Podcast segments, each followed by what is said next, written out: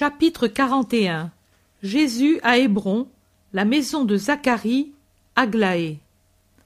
Vers quelle heure arriverons-nous? demande Jésus qui marche au centre du groupe que précèdent les brebis qui broutent l'herbe des talus. Élie. Vers trois heures, il y a environ dix mille. Et puis nous allons à Kériot demande Judas. Oui, nous y allons. Et n'était-il pas plus court d'aller de Judas à Kériot il ne doit pas être loin. Est-ce vrai, berger? Deux mille de plus, plus ou moins. Ainsi nous en faisons plus de vingt pour rien. Judas, pourquoi cette inquiétude? dit Jésus. Je ne suis pas inquiet, maître, mais tu m'avais promis de venir à ma maison. Et j'irai. Je tiens toujours mes promesses. J'ai envoyé prévenir ma mère, et toi, du reste, tu l'as dit, avec les morts, on est encore présent par l'esprit. Je l'ai dit. Mais, Judas, réfléchis. Tu n'as pas encore souffert pour moi. Ceux-ci, cela fait trente années qu'ils souffrent, et ils n'ont jamais trahi, pas même le souvenir de moi. Pas même le souvenir. Ils ne savaient pas si j'étais vivant ou mort, et pourtant ils sont restés fidèles. Ils se souvenaient de moi, nouveau-né, enfant, qui ne leur manifestait que mes pleurs et mon appétit du lait maternel. Et pourtant ils m'ont vénéré comme Dieu. À cause de moi, ils ont été frappés, maudits, persécutés, comme la honte de la Judée, et pourtant leur foi à chaque coup ne vacillait pas, ne se desséchait pas, mais poussait des racines plus profondes et en devenait plus vigoureuses. À propos, cela fait quelques jours que la question me brûle les lèvres. Ce sont tes amis et ceux de Dieu, n'est-ce pas? Les anges les ont bénis avec la paix du ciel, n'est-il pas vrai? Ils sont restés justes malgré toutes les tentations, n'est-ce pas? Explique-moi alors pourquoi ils ont été malheureux. Et Anne, elle a été tuée pour t'avoir aimé. Tu en conclus par conséquent que mon amour et celui qu'on me donne portent malchance. Judas. Non, mais. Mais c'est cela. Il me déplaît de te voir tellement fermé à la lumière, tellement possédé par le sens humain. Non, laisse-le tranquille, Jean, et toi aussi, Simon. Je préfère qu'il parle. Je ne lui en ferai jamais de reproche. Seulement, je veux que les âmes s'ouvrent pour y faire entrer la lumière. Viens ici, Judas. Écoute. Tu pars d'un jugement qui est commun à tant d'hommes qui vivent, à tant qui vivront. J'ai dit jugement. Je devrais dire erreur. Mais étant donné que vous le faites sans malice, par ignorance de ce qu'est la vérité, ce n'est pas une erreur, mais seulement un jugement imparfait, comme le peut être le jugement d'un enfant. Et enfant vous l'êtes, pauvres hommes. Et je suis ici, maître, pour faire de vous des adultes capables de discerner le vrai du faux, le bon du mauvais, le meilleur du bon. Écoutez donc. Qu'est-ce que la vie? C'est un temps d'attente, je dirais les limbes des limbes que vous donne le Dieu Père, pour prouver votre nature de bon fils ou de bâtard, et pour vous réserver, d'après vos œuvres, un avenir qui ne connaîtra plus ni attente ni épreuve. Maintenant, vous, dites-moi, serait-il juste que quelqu'un, parce qu'il a eu le rare avantage d'avoir la possibilité de servir Dieu d'une manière particulière, jouisse aussi d'un privilège spécial pendant toute sa vie? Ne vous semble-t-il pas qu'il a déjà beaucoup reçu, et que pour ce motif il puisse se dire heureux, même s'il ne l'est pas humainement. Ne serait-il pas injuste que celui qui possède déjà en son cœur la lumière d'une manifestation divine et le sourire approbatif de sa conscience possède encore des honneurs et des biens terrestres Ne serait-ce pas aussi imprudent? Simon. Maître, je dis que ce serait encore de la profanation. Pourquoi mettre des joies humaines là où tu es toi, quand quelqu'un te possède, et ils t'ont possédé, eux seuls riches en Israël, pour t'avoir eu depuis trente ans?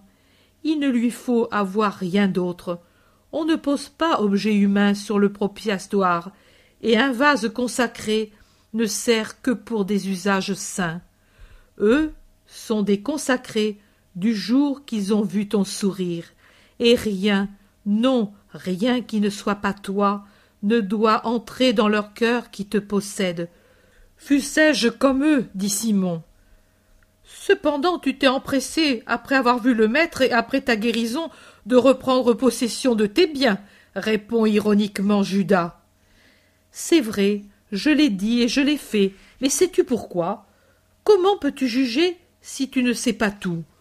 Mon homme d'affaires a reçu des ordres précis. Maintenant, Simon le Zélote est guéri. Ses ennemis ne peuvent plus lui nuire, ni l'isoler, ni le faire poursuivre, car il n'appartient plus à aucune secte, mais seulement à Jésus. Il peut disposer de ses biens qu'un homme honnête et fidèle lui a gardés.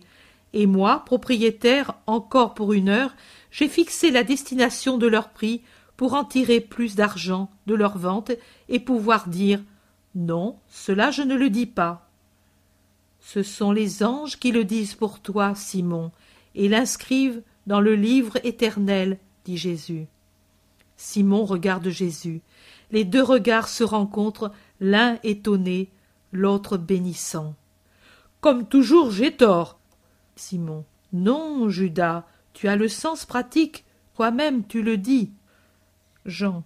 Oui, mais avec Jésus, même si mon Pierre était attaché au sens pratique, et maintenant, au contraire, toi aussi, Judas, tu deviendras comme lui. Il y a peu de temps que tu es avec le Maître, nous il y a plus longtemps, et nous sommes déjà meilleurs, dit Jean, toujours plus doux et conciliant. Il n'a pas voulu de moi, autrement j'aurais été avec lui depuis la Pâque.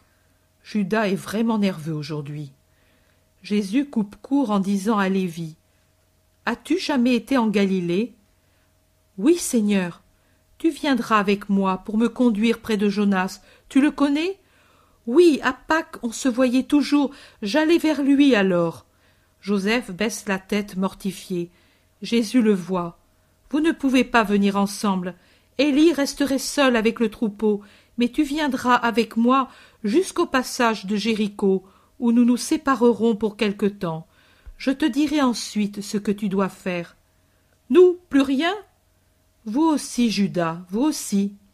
On aperçoit des maisons, dit Jean, qui précède les autres de quelques pas.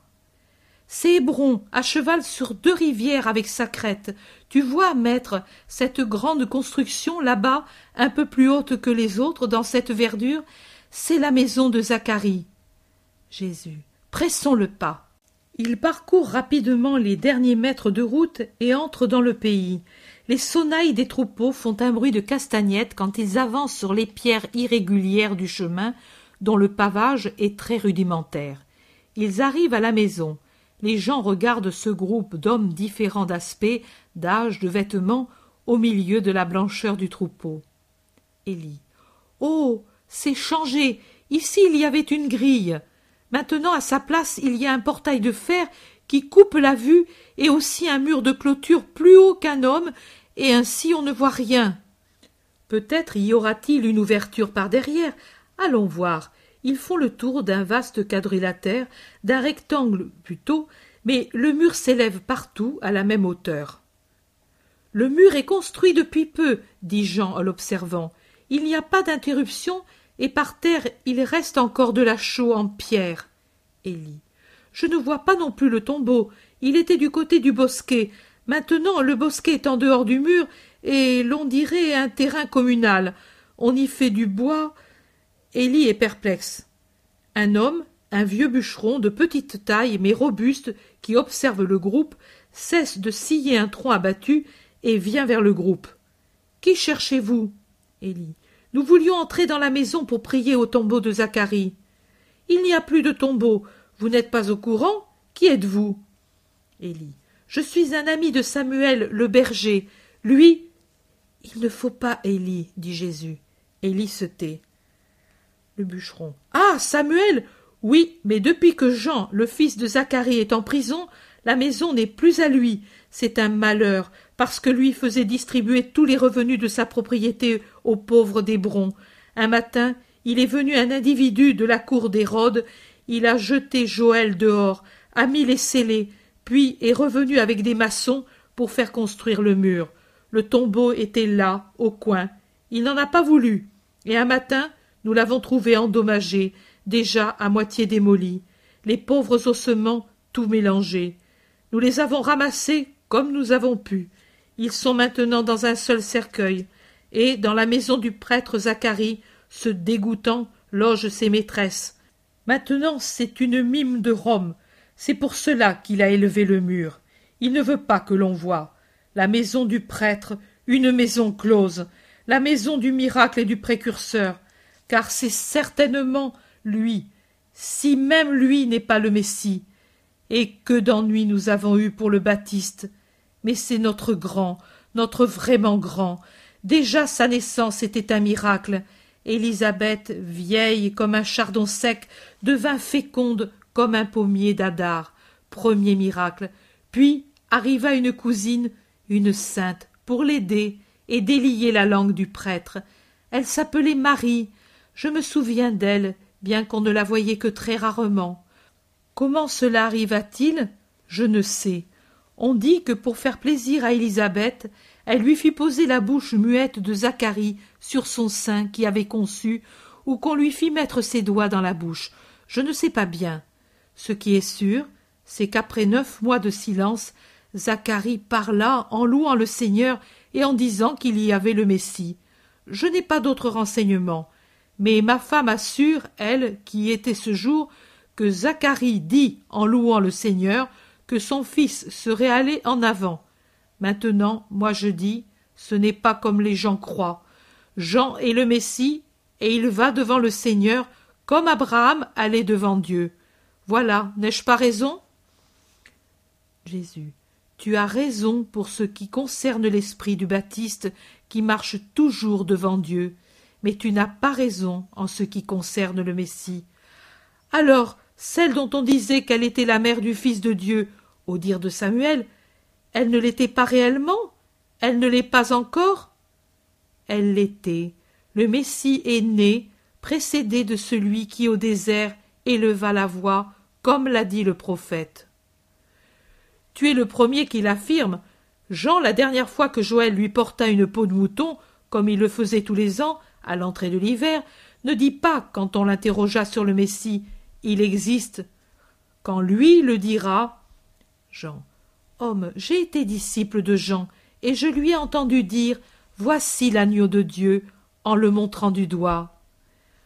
Non, non, l'agneau, c'est lui, véritable agneau qui s'est développé tout seul, sans l'aide de sa mère et de son père, pour ainsi dire. À peine fils de la loi, il s'est retiré dans les cavernes des montagnes en face du désert, et là il a grandi, s'entretenant avec Dieu. Élisabeth et Zacharie sont morts, et lui n'est pas venu. Père et mère, pour lui, c'était Dieu. Il n'y a pas de saint plus grand que lui. Demandez à tout Hébron. Samuel le disait, mais ce sont les Bethléemites qui doivent avoir eu raison. Le Saint de Dieu, c'est Jean. Si quelqu'un te disait Je suis le Messie, que lui dirais-tu? demande Jésus. Je l'appellerai blasphémateur et je le chasserai à coups de pierre. Et s'il faisait un miracle pour prouver qu'il l'est, je l'appellerai possédé du démon. Le Messie viendra quand Jean se fera connaître dans sa véritable identité, la haine même d'Hérode en est la preuve. Lui, le rusé, sait que Jean est le Messie. Il n'est pas né à Bethléem, mais quand il sera libéré, après avoir annoncé lui-même son prochain avènement, il se manifestera à Bethléem. Bethléem aussi l'attend. Tandis que. Oh. Vas-y. Si tu n'as pas peur de parler aux Bethléemites d'un autre Messie, et tu verras. Vous avez une synagogue? Oui, tout droit, à deux cents pas par ce chemin. Tu ne peux te tromper. Tout près est la sépulture des restes violets. Adieu, et que le Seigneur t'éclaire. Ils s'en vont. Ils reviennent sur le devant. Au portail, il y a une femme jeune, à la tenue provocante, très belle. Seigneur, tu veux entrer dans la maison? Entre. Jésus la regarde sévère comme un juge et ne parle pas. C'est Judas qui s'en charge, approuvé par tous. Rentre, effronté, ne nous profane pas de ta respiration, chienne famélique. La femme rougit vivement et baisse la tête. Elle s'empresse de disparaître, confuse, insultée par les gamins et les passants. Qui est assez pur pour dire Je n'ai jamais désiré la pomme offerte par Ève, dit Jésus sévère, et il ajoute Indiquez-le-moi, celui-là, et j'irai le saluer. Saint, personne. Et alors, sinon, par, par mépris, mais par faiblesse, vous vous sentez incapable de l'approcher, retirez-vous. Je n'oblige pas les faibles à une lutte inégale. Femme, je voudrais entrer. Cette maison appartenait à quelqu'un qui m'était parent, elle m'est chère. Entre, Seigneur, si tu n'éprouves pas de dégoût pour moi. Laisse la porte ouverte pour que les gens voient et ne jasent pas. Jésus passe sérieux, solennel. La femme le salue, subjuguée, et n'ose bouger. Mais les insultes de la foule la piquent jusqu'au sang. Elle s'enfuit en courant au fond du jardin, pendant que Jésus va jusqu'au pied de l'escalier, jette un coup d'œil par la porte entr'ouverte, mais ne rentre pas. Puis il va vers l'emplacement du tombeau, là où maintenant se trouve une espèce de petit temple païen. Les ossements des justes, même desséchés et dispersés, répandent un baume purifiant et des semences de vie éternelle. Paix aux morts dont la vie a été bonne, paix aux purs qui dorment dans le Seigneur, paix à ceux qui ont souffert mais n'ont pas voulu connaître le vice, paix aux vrais grands du monde et du ciel, paix. La femme, en suivant une haie qui la dissimule, la rejoint. Seigneur, Femme. Ton nom, Seigneur. Jésus. Je ne l'ai jamais entendu. Je suis romaine, mime et ballerine. Je ne suis experte qu'en lascivité. Que veut dire ce nom? Le mien, c'est Aglaé, et il veut dire vice. Le mien veut dire sauveur. Comment sauves-tu Qui? Celui qui veut sincèrement le salut. Je sauve en enseignant à être pur, à vouloir la douleur ainsi que l'honneur, le bien à tout prix. Jésus parle sans aigreur, mais aussi sans se tourner vers la femme. Je suis perdu. Je suis celui qui cherche ceux qui sont perdus. Je suis morte. Je suis celui qui donne la vie. Je suis saleté et mensonge. Je suis pureté et vérité. Tu es bonté aussi, toi qui ne me regardes pas, ne me touche pas et ne me piétine pas, pitié pour moi. C'est à toi d'abord d'avoir pitié de toi, de ton âme. Qu'est-ce que c'est l'âme? C'est ce qui de l'homme fait un Dieu et non un animal. Le vice, le péché la tue, et, elle morte, l'homme devient un animal repoussant. Je pourrais te voir encore celui qui me cherche me trouve. Où résides-tu? Là où les cœurs ont besoin du médecin et des remèdes pour devenir honnêtes. Alors, je ne te verrai plus. Où je reste, on ne veut ni médecin, ni remède, ni honnêteté. Rien ne t'empêche de venir où je suis. Mon nom, on le criera dans les rues, et il arrivera jusqu'à toi. Adieu. Adieu, Seigneur, laisse-moi t'appeler Jésus. Oh, non pas par familiarité, pour que rentre un peu de salut en moi. Je suis Aglaé, souviens-toi de moi. Oui, adieu. La femme reste au fond du jardin. Jésus sort l'air sévère. Il regarde tout le monde. Il remarque la perplexité chez les disciples, le mépris chez les hébronites.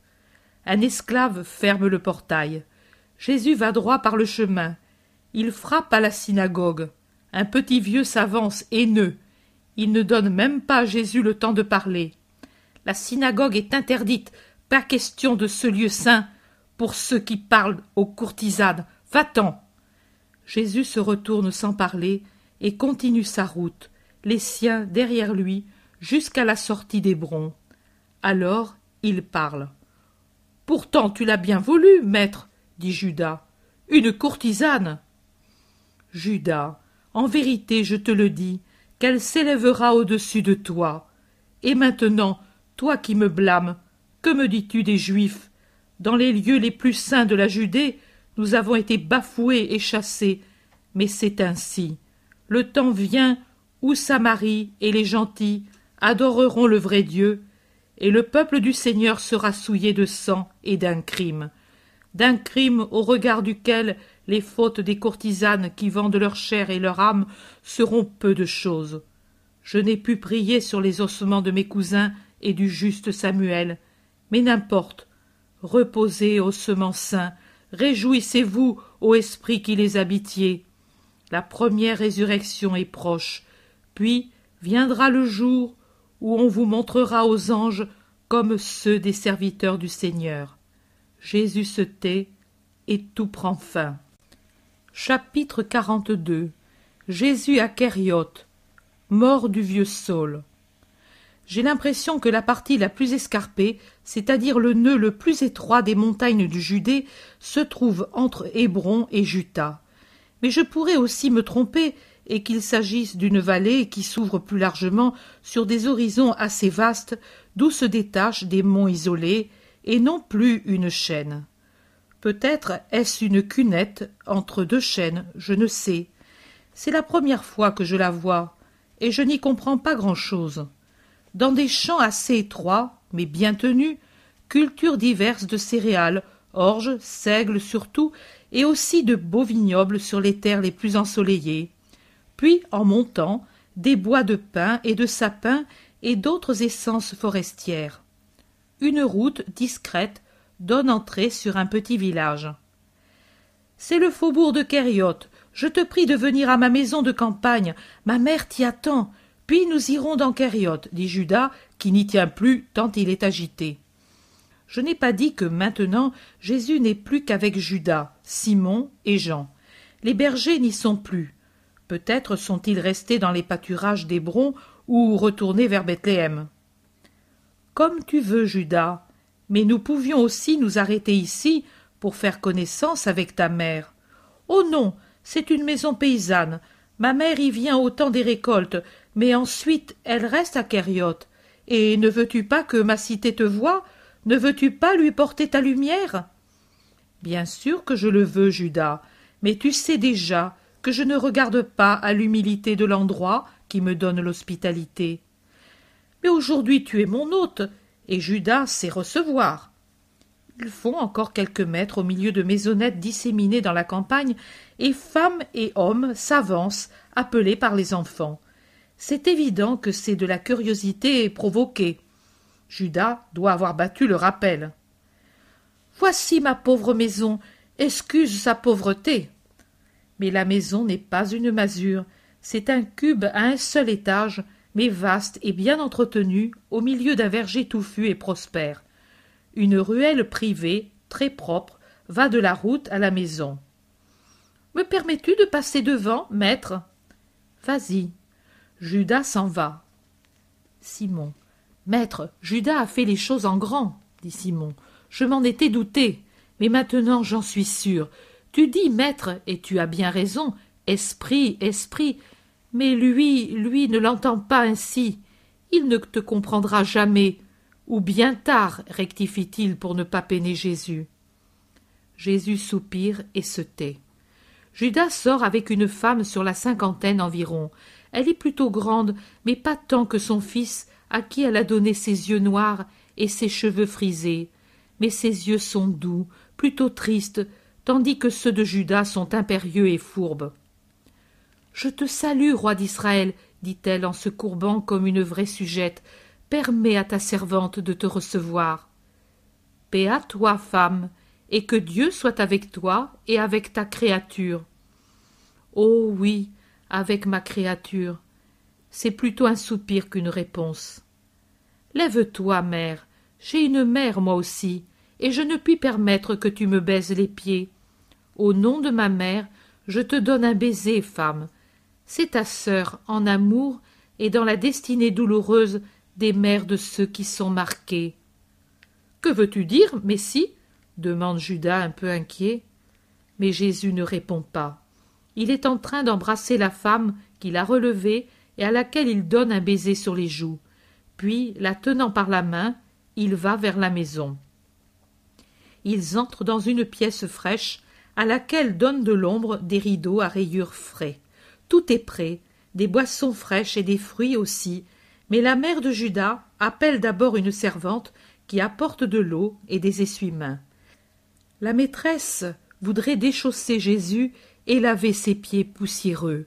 Mais Jésus s'y oppose. Non, mère. La mère est une créature trop sainte, surtout quand elle est honnête et bonne comme toi, pour que je permette que tu prennes une attitude d'esclave. La mère regarde Judas, un regard étrange, et puis elle s'éloigne. Jésus s'est rafraîchi.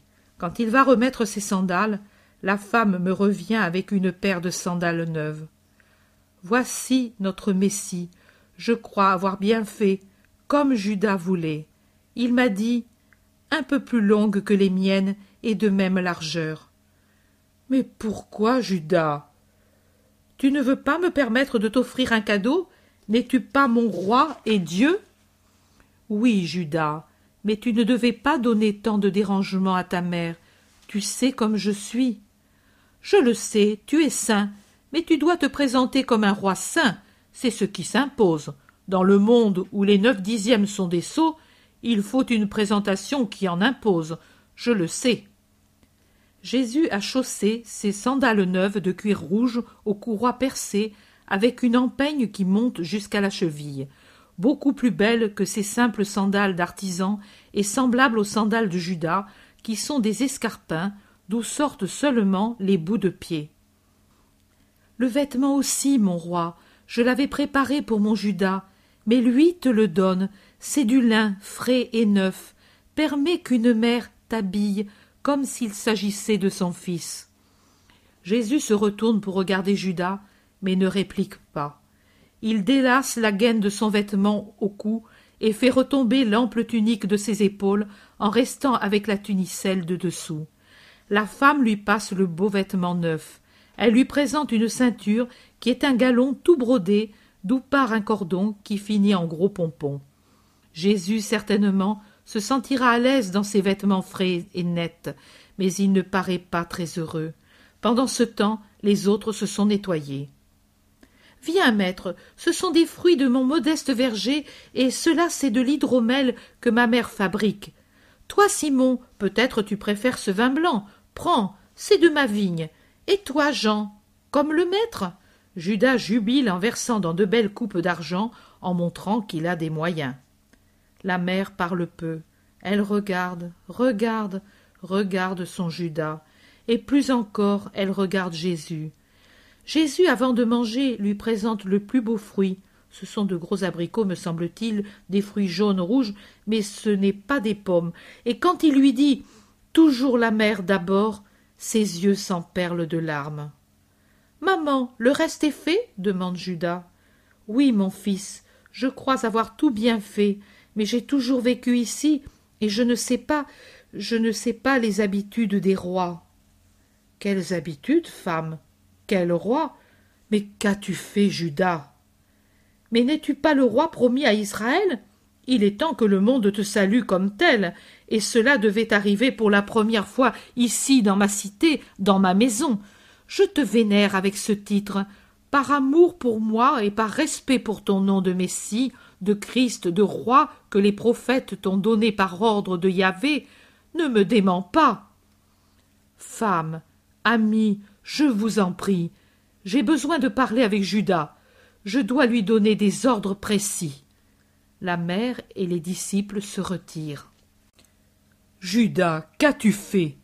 M'as-tu si peu compris jusqu'à présent? Pourquoi m'abaisser au point de faire de moi un puissant de la terre et même un ambitieux qui recherche cette puissance? Et tu ne comprends pas que c'est rabaisser ma mission et même lui faire obstacle? Oui, un obstacle, c'est indéniable. Israël est soumis à Rome. Tu sais ce qui advint quand il voulut s'élever contre Rome quelqu'un qui fait figure de chef populaire et qui laisse soupçonner d'organiser une guerre de libération. Tu as vu ces jours-ci, précisément, tu as vu comment on s'est acharné sur un bébé parce qu'on voyait en lui un futur roi selon le monde? Et toi, et toi Ô Judas, qu'attends-tu d'une souveraineté charnelle pour moi? Qu'espères-tu? Je t'ai donné le temps de réfléchir et de décider. Je t'ai parlé bien clairement, dès la première fois. je t'ai même repoussé, parce que je savais, parce que je sais, oui, parce que je sais, je lis, je vois ce qu'il y a en toi. Pourquoi vouloir me suivre si tu ne veux pas être tel que je veux? Va-t'en, Judas, ne te nuis pas et ne me nuis pas. Va, cela vaut mieux pour toi. Tu n'es pas un ouvrier fait pour ce travail, c'est trop au-dessus de toi. En toi c'est l'orgueil, la cupidité, avec ses trois branches. C'est l'esprit de domination. Même ta mère doit te craindre, c'est la propension au mensonge. Non, ce n'est pas cela que doit être celui qui veut me suivre, Judas. Je ne te hais pas. Je ne te maudis pas. Je te dis seulement, et c'est avec la douleur de ne pouvoir changer quelqu'un que j'aime, je te dis seulement, va ton chemin, fais-toi une situation dans le monde, puisque c'est cela que tu veux, mais ne reste pas avec moi. Mon chemin, ma royauté, oh, quelles souffrances y seront. Sais-tu où je serai roi? Quand on proclamera ma royauté? Ce sera quand je serai élevé sur un bois infâme, quand j'aurai pour pourpre mon propre sang, pour couronne des épines entrelacées, pour enseigne un écriteau infâme, pour trompette, cymbale, orgue et cithare saluant celui qu'on a proclamé roi, les blasphèmes de tout un peuple, de mon peuple. Et sais-tu par le travail de qui tout cela? De quelqu'un qui ne m'aura pas compris, qui n'aura rien compris, cœur de bronze vide, où l'orgueil, la sensualité, l'avarice auront distillé leur poison, d'où sera né un entrelacement de serpents, qui seront pour moi une chaîne, et, et pour lui une malédiction. Les autres ne connaissent pas aussi clairement ma destinée, et je t'en prie, n'en parle pas. Que cela reste entre toi et moi. Du reste, c'est un reproche, et tu te tairas pour ne pas dire J'ai été blâmé. As-tu compris, Judas? Judas est violé, tant il est rouge. Il est debout devant Jésus, il est confus, tête basse. Puis il se jette à genoux et pleure, la tête sur les genoux de Jésus. Je t'aime, maître, ne me repousse pas. Oui, je suis un orgueilleux, je suis un sot, mais ne me renvoie pas. Non, maître, ce sera la dernière fois que je te manque. Tu as raison, je n'ai pas réfléchi. Mais même dans cette erreur, il y a de l'amour. Je voulais te faire tant d'honneur, et que les autres aussi te le donnent, parce que je t'aime. Tu l'as dit il y a trois jours. Quand vous vous méprenez sans malice, par ignorance, ce n'est pas erreur, mais jugement imparfait, jugement d'enfant. Et moi, je suis ici pour vous faire devenir adulte. Voici, maître, je suis ici contre tes genoux. Tu m'as dit que tu serais pour moi un père, contre tes genoux, comme si tu étais mon père, et je te demande pardon. Je te demande de faire de moi un adulte, un adulte saint. Ne me renvoie pas, Jésus, Jésus, Jésus, non, tout n'est pas mauvais en moi. Tu vois, pour toi j'ai tout quitté, et je suis venu. Tu es pour moi supérieur aux honneurs et aux avantages que j'obtenais en servant les autres. Toi, oui, tu es l'amour du pauvre, du malheureux Judas, qui voudrait ne te donner que de la joie et te donne au contraire de la douleur. Cela suffit, Judas. Une fois de plus, je te pardonne. Jésus paraît fatigué. Je te pardonne dans l'espoir, dans l'espoir que dans l'avenir tu me comprennes. Oui, maître, oui, et maintenant pourtant, maintenant, ne m'écrase pas sous le poids d'un démenti qui ferait de moi un objet de dérision. Tout Kériote sait que je venais avec le descendant de David, le roi d'Israël, et s'est préparé à te recevoir dans cette cité qui est la mienne. J'avais cru bien faire de te faire voir comme il le fait pour inspirer la crainte et l'obéissance, et de le faire voir à Jean, à Simon, et par eux aux autres qui t'aiment, mais te traitent d'égal à égal. Même ta mère serait humiliée d'être la mère d'un fils menteur et insensé. À cause d'elle, mon Seigneur, et je te jure que je. Ne me fais pas de serment, mais jure-toi à toi-même, si tu le peux, de ne plus pécher en ce sens. À cause de ta mère et des habitants, je ne ferai pas l'affront de partir sans m'arrêter. Relève-toi. Que dis-tu aux autres? La vérité. Oh non La vérité que je t'ai donnée, des ordres pour aujourd'hui. Il y a toujours manière de dire la vérité sans offenser la charité. Allons, appelle ta mère et les autres. Jésus est plutôt sévère. Il ne se remet à sourire que quand Judas revient avec sa mère et les disciples. La femme scrute le visage de Jésus, mais elle y voit la bienveillance. Elle se rassure. J'ai l'impression que c'est une âme en peine. Voulons-nous aller à Kériote? Je suis reposée, je te remercie, mère, de toutes tes bontés. Que le ciel te récompense et donne pour la charité que tu as envers moi repos et joie au conjoint que tu pleures. La femme cherche à lui baiser la main, mais Jésus lui met la main sur la tête en la caressant et ne la laisse pas faire. Le char est prêt, maître, viens. Dehors, en fait, voilà qu'arrive un char tiré par des bœufs. C'est un beau char pratique sur lequel on a disposé pour servir de siège des coussins couverts de housse rouge. Monte, maître. La mère d'abord. La femme monte, puis Jésus et les autres. Ici, maître. Judas ne l'appelle plus roi. Jésus s'assoit sur le devant avec Judas près de lui. En arrière, la femme et les disciples. Le conducteur pique les bœufs et les stimule en marchant à côté. Le trajet est court, quatre cents mètres, un peu plus, puis voilà qu'on aperçoit les premières maisons de Kériote, qui me paraît une petite cité bien ordinaire. Dans la rue ensoleillée, un petit garçon regarde et puis part comme une fusée. Quand le char arrive aux premières maisons, les notables et le peuple sont là pour l'accueillir avec des tentures et de la verdure et de la verdure et des tentures tout le long des rues d'une maison à l'autre. Cris de joie et inclination profonde jusqu'à terre. Jésus désormais ne peut se dérober, du haut de son trône vacillant, il salue et bénit. Le char continue et puis tourne au-delà d'une place dans une autre rue. Il s'arrête devant une maison qui a le portail grand ouvert, avec sur le seuil deux ou trois femmes. On s'arrête, on descend. Ma maison est à toi, maître. Paix à elle, Judas, paix et sainteté. Ils entrent. Au-delà du vestibule, il y a une salle spacieuse avec des divans bas et des meubles ornés de marqueterie avec Jésus et les autres entre les notables du pays. Inclination, curiosité, ambiance de fête solennelle. Un vieillard imposant prononce un discours. Grand événement pour le pays de Kériote de te posséder, ô Seigneur. Grand événement, jour heureux, événement de te posséder, et événement pour voir qu'un de ses fils est pour toi un ami et un collaborateur. Béni celui-ci qui t'a connu avant tout autre, béni sois-tu cent fois pour t'être manifesté, toi l'attendu des générations et des générations. Parle, Seigneur et Roi, nos cœurs attendent ta parole comme une terre desséchée par un été brûlant attend les premières douces pluies de septembre.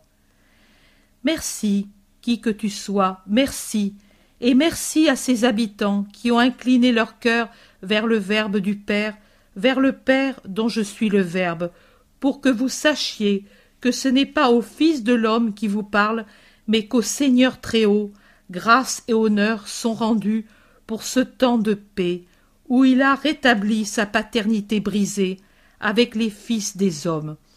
Louange au Seigneur véritable, au Dieu d'Abraham, qui a eu pitié et amour pour son peuple et lui a accordé le Rédempteur promis pas à Jésus, serviteur de l'éternelle volonté, mais à cette volonté d'amour, gloire et louange. Tu parles en saint. Je suis le chef de la synagogue. Ce n'est pas le sabbat, mais viens dans ma maison pour expliquer la loi, toi sur qui, mieux que l'huile qui consacre les rois, est l'onction de la sagesse. Je vais venir. Mon Seigneur peut-être est fatigué, non, Judas, jamais fatigué de parler de Dieu, et jamais désireux de décevoir les cœurs. Viens alors, insiste le chef de la synagogue, Tout cariote est là, dehors, qui t'attend. Allons. Ils sortent. Jésus entre Judas et le chef, puis autour, les notables et la foule, la foule, la foule. Jésus passe et bénit. La synagogue donne sur la place. Ils entrent. Jésus va vers l'endroit d'où l'on enseigne. Il commence à parler, tout blanc dans son splendide vêtement, le visage inspiré, les bras étendus en son geste habituel. Peuple de Kériote, le Verbe de Dieu parle. Écoutez, il n'est que la parole de Dieu, celui qui vous parle. Sa souveraineté vient du Père et retournera au Père lorsqu'il aura évangélisé Israël. Que les cœurs s'ouvrent à la vérité, ainsi que les esprits, pour ne pas stagner dans l'erreur où naît la confusion. Isaïe a dit Les vols faits à main armée et les vêtements tachés de sang seront la proie du feu. Voici qu'il nous est né un petit enfant, qu'on nous a donné un fils. Sur ses épaules repose le pouvoir. Voici son nom, l'admirable, le conseiller, Dieu, le fort, le Père du siècle à venir, le prince de la paix. Voilà mon nom. Laissons au César et au tétrarque leur proie. Pour moi je ferai un vol, mais pas un vol qui mérite d'être puni par le feu. Au contraire, j'arracherai au feu de Satan des proies et des proies pour les amener au royaume de paix dont je suis le prince, et au siècle futur l'éternité dont je suis le Père. Dieu dit encore David, de la souche duquel je viens, comme il avait été prédit par ceux qui ont joui de la vision à cause de leur sainteté agréable à Dieu et choisi pour parler de Dieu, Dieu donc a choisi un seul, son Fils. Mais l'œuvre est grandiose, car il ne s'agit pas de préparer la maison d'un homme, mais une maison pour Dieu. C'est ainsi. Dieu, le roi des rois, a choisi un seul, son Fils, pour construire dans les cœurs sa maison, et il a déjà préparé les matériaux. Oh. Que d'or de charité, et de cuivre, et d'argent, et de fer, et de bois rares, et de pierres précieuses. Tout cela est en réserve dans son Verbe, et lui emploie ces matériaux pour construire en vous la demeure de Dieu. Mais si l'homme n'aide pas le Seigneur, c'est inutilement que le Seigneur voudra construire sa maison. Alors on répond par l'or, à l'argent par l'argent, au cuivre par le cuivre, au fer par le fer. Cela veut dire qu'il faut donner amour pour amour, continence pour servir la pureté, constance pour être fidèle, force pour tenir bon, et puis apporter aujourd'hui la pierre, demain le bois, aujourd'hui le sacrifice, demain le travail, et bâtir, bâtir toujours le temple de Dieu en vous. Le Maître, le Messie, le Roi de l'Israël éternel, du peuple éternel de Dieu vous appelle, mais il veut que vous soyez purs pour cette œuvre. Abat l'orgueil, adieu les louanges, abat les pensées humaines, c'est à Dieu qu'appartient le royaume. Avec humilité, dites avec moi, tout appartient, Père, à toi, tout ce qui est bon. Apprends-nous à te connaître et à te servir en vérité. Dites qui suis-je? Et reconnaissez que vous ne serez quelque chose que lorsque vous serez des demeures purifiées où Dieu puisse descendre et se reposer. Tous pèlerins et étrangers sur cette terre, sachez vous unir et marcher vers le royaume promis. Le chemin, ce sont les commandements, accomplis non par crainte du châtiment, mais par amour pour toi, Père saint. L'arche, un cœur parfait, où se trouve la manne nourrissante de la sagesse et où fleurit le rameau d'une volonté pure. Et, pour que la maison soit éclairée, venez à la lumière du monde. C'est moi qui vous l'apporte. Je vous apporte la lumière, rien d'autre. Je ne possède pas de richesse, et je ne promets pas d'honneur terrestre, mais je possède toutes les richesses surnaturelles de mon Père, et à ceux qui suivront Dieu dans l'amour et la charité, je promets l'honneur éternel du ciel. La paix soit avec vous. Les gens qui ont écouté avec attention parlottent un peu inquiets. Jésus parle avec le chef de la synagogue, viennent s'unir au groupe d'autres personnes, peut-être les notables. Maître, mais n'es-tu pas le roi d'Israël? On nous avait dit. Je le suis. Mais tu as dit que je ne possède ni ne promets les richesses du monde. Je ne peux dire que la vérité. C'est ainsi. Je sais vos pensées. Mais l'erreur vient d'une faute d'interprétation et du très grand respect que vous avez à l'égard du Très-Haut. On vous a dit le Messie vient, et vous avez pensé, comme beaucoup en Israël, que Messie et roi, c'était une même chose. Élevez plus haut votre esprit. Observez ce beau ciel d'été. Il vous paraît qu'il finit là, que sa limite, l'air semble une voûte de saphir. Non, plus loin, il y a d'autres couches plus pures, des azurs plus nettes, jusqu'à l'azur inimaginable du paradis où le Messie amènera les justes morts dans le Seigneur. C'est la même différence entre la royauté messianique qu'imagine l'homme et la royauté réelle, toute divine. Mais pourrons-nous, nous pauvres hommes, lever les yeux jusqu'à ces hauteurs Il suffit de le vouloir, et si vous le voulez, voici que je vous aiderai. Comment devons-nous t'appeler si tu n'es pas roi? Maître, Jésus, comme vous voulez, je suis le Maître et je suis Jésus le Sauveur. Un vieillard dit Écoute, Seigneur, il y a longtemps, très longtemps, au temps de l'édit, arriva jusqu'ici la nouvelle qu'était né le Sauveur à Bethléem. Et moi, j'y allai avec d'autres. Je vis un petit bébé, tout comme les autres, mais je l'adorai avec un sentiment de foi. Puis j'appris qu'il y en avait un autre, un saint du nom de Jean. Quel est le vrai Messie? Celui que tu as adoré. L'autre est son précurseur, grand saint aux yeux du Très-Haut, mais pas Messie. Alors c'était toi C'était moi. Et qu'as-tu vu autour du nouveau-né que j'étais alors? Pauvreté, et propreté, honnêteté et pureté. Un artisan aimable et sérieux qui s'appelait Joseph, artisan, mais de la race de David, une jeune mère, blonde et gentille, qui s'appelait Marie. Auprès de sa grâce pâlissent les plus belles roses d'Angadie et paraissent les, les lys des parterres royaux. Et un bébé aux grands yeux célestes, aux cheveux d'or pâle.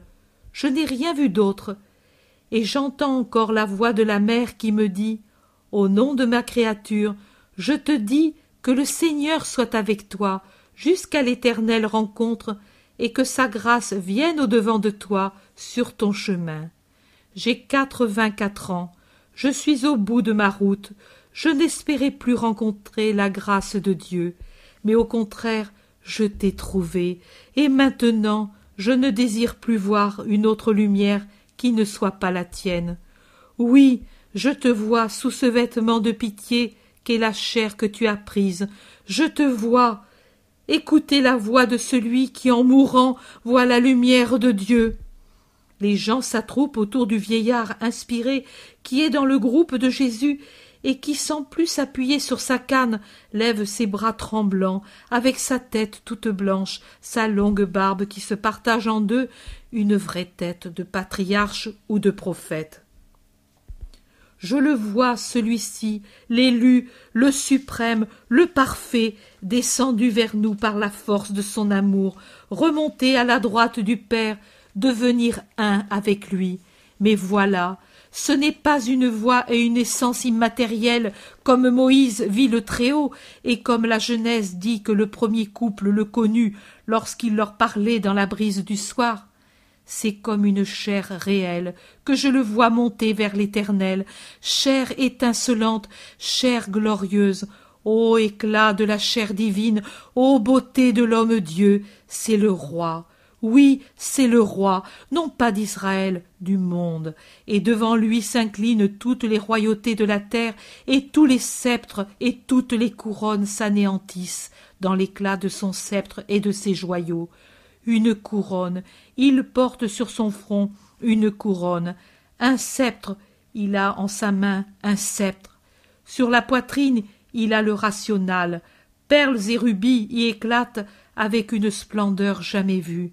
Des flammes en sortent comme d'une fournaise sublime. Au poignet, deux rubis et une boucle de rubis à ses pieds saints. Lumière, lumière des rubis. Regardez, ô peuple, le roi éternel. Je te vois, je te vois, je monte avec toi. Ah Seigneur, notre Rédempteur, la lumière croît aux yeux de mon âme. Le roi est orné de son sang, la couronne, ce sont des épines ensanglantées, le sceptre est une croix. Voici l'homme, le voilà, c'est toi, Seigneur, par ton immolation, et pitié de ton serviteur. Jésus, à ta pitié, je remets mon esprit. Le vieillard tout droit, jusqu'alors redevenu jeune dans le feu de la prophétie, s'affaisse tout à coup, et tomberait si Jésus ne le tenait tout de suite contre sa poitrine. Saul. Saul meurt. Au secours. Accourez. Paix autour du juste qui meurt, dit Jésus, qui lentement s'est agenouillé pour pouvoir soutenir plus aisément le vieillard toujours plus pesant. On fait silence. Puis Jésus l'allonge complètement sur le sol. Il se redresse. Paix à son esprit. Il est mort en voyant la lumière. Dans l'attente qui sera brève, il verra déjà le visage de Dieu et sera heureux. Ce n'est pas la mort, c'est-à-dire la séparation d'avec la vie pour ceux qui mourront dans le Seigneur. Les gens, après quelque temps, s'éloignent en commentant la scène restent les notables, Jésus, les siens et le chef de la synagogue. Il a prophétisé, Seigneur. Ses yeux ont vu la vérité. Partons. Ils sortent. Maître, Saul est mort investi par l'Esprit de Dieu. Nous qui l'avons touché, sommes-nous purs ou impurs? Impurs. Et toi? Moi, comme les autres, je ne change pas la loi. La loi, c'est la loi, et un Israélite l'observe. Nous sommes impurs. Entre le troisième jour et le septième, nous nous purifierons. Jusque-là, nous sommes impurs. Judas, je ne reviens pas chez ta mère, je n'apporte pas l'impureté à sa maison. Fais-la prévenir par qui tu pourras. Paix à cette cité. Partons. Je ne vois plus rien. Chapitre 43 Jésus sur le chemin du retour avec les bergers près d'Hébron. Jésus marche avec ses disciples sur un chemin le long d'un torrent. Le long, c'est une façon de parler. Le torrent est en contrebas, en haut, le long de la côte. C'est la route enlacée, comme on en trouve facilement dans les pays montagneux. Jean est rouge comme de la pourpre, chargé comme un portefaix d'un sac rebondi, plein. Judas, par ailleurs, porte celui de Jésus avec le sien. Simon a seulement le sien et les manteaux. Jésus a repris son vêtement et ses sandales. La mère de Judas a donc dû le faire laver parce qu'il n'a pas de faux plis. Jean dit Que de fruits Les beaux vignobles sur ces collines, auxquels la chaleur et la fatigue ne font pas perdre sa bonne humeur.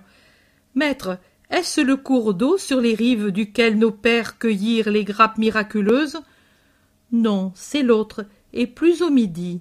Mais toute la région était un endroit béni, aux fruits excellents. Maintenant, elle ne l'est plus autant, bien que belle encore. Trop de guerres ont dévasté le sol. C'est ici que s'est fait Israël, mais pour ce faire, il dut le féconder avec son sang et celui des ennemis. Où les trouvons-nous les bergers?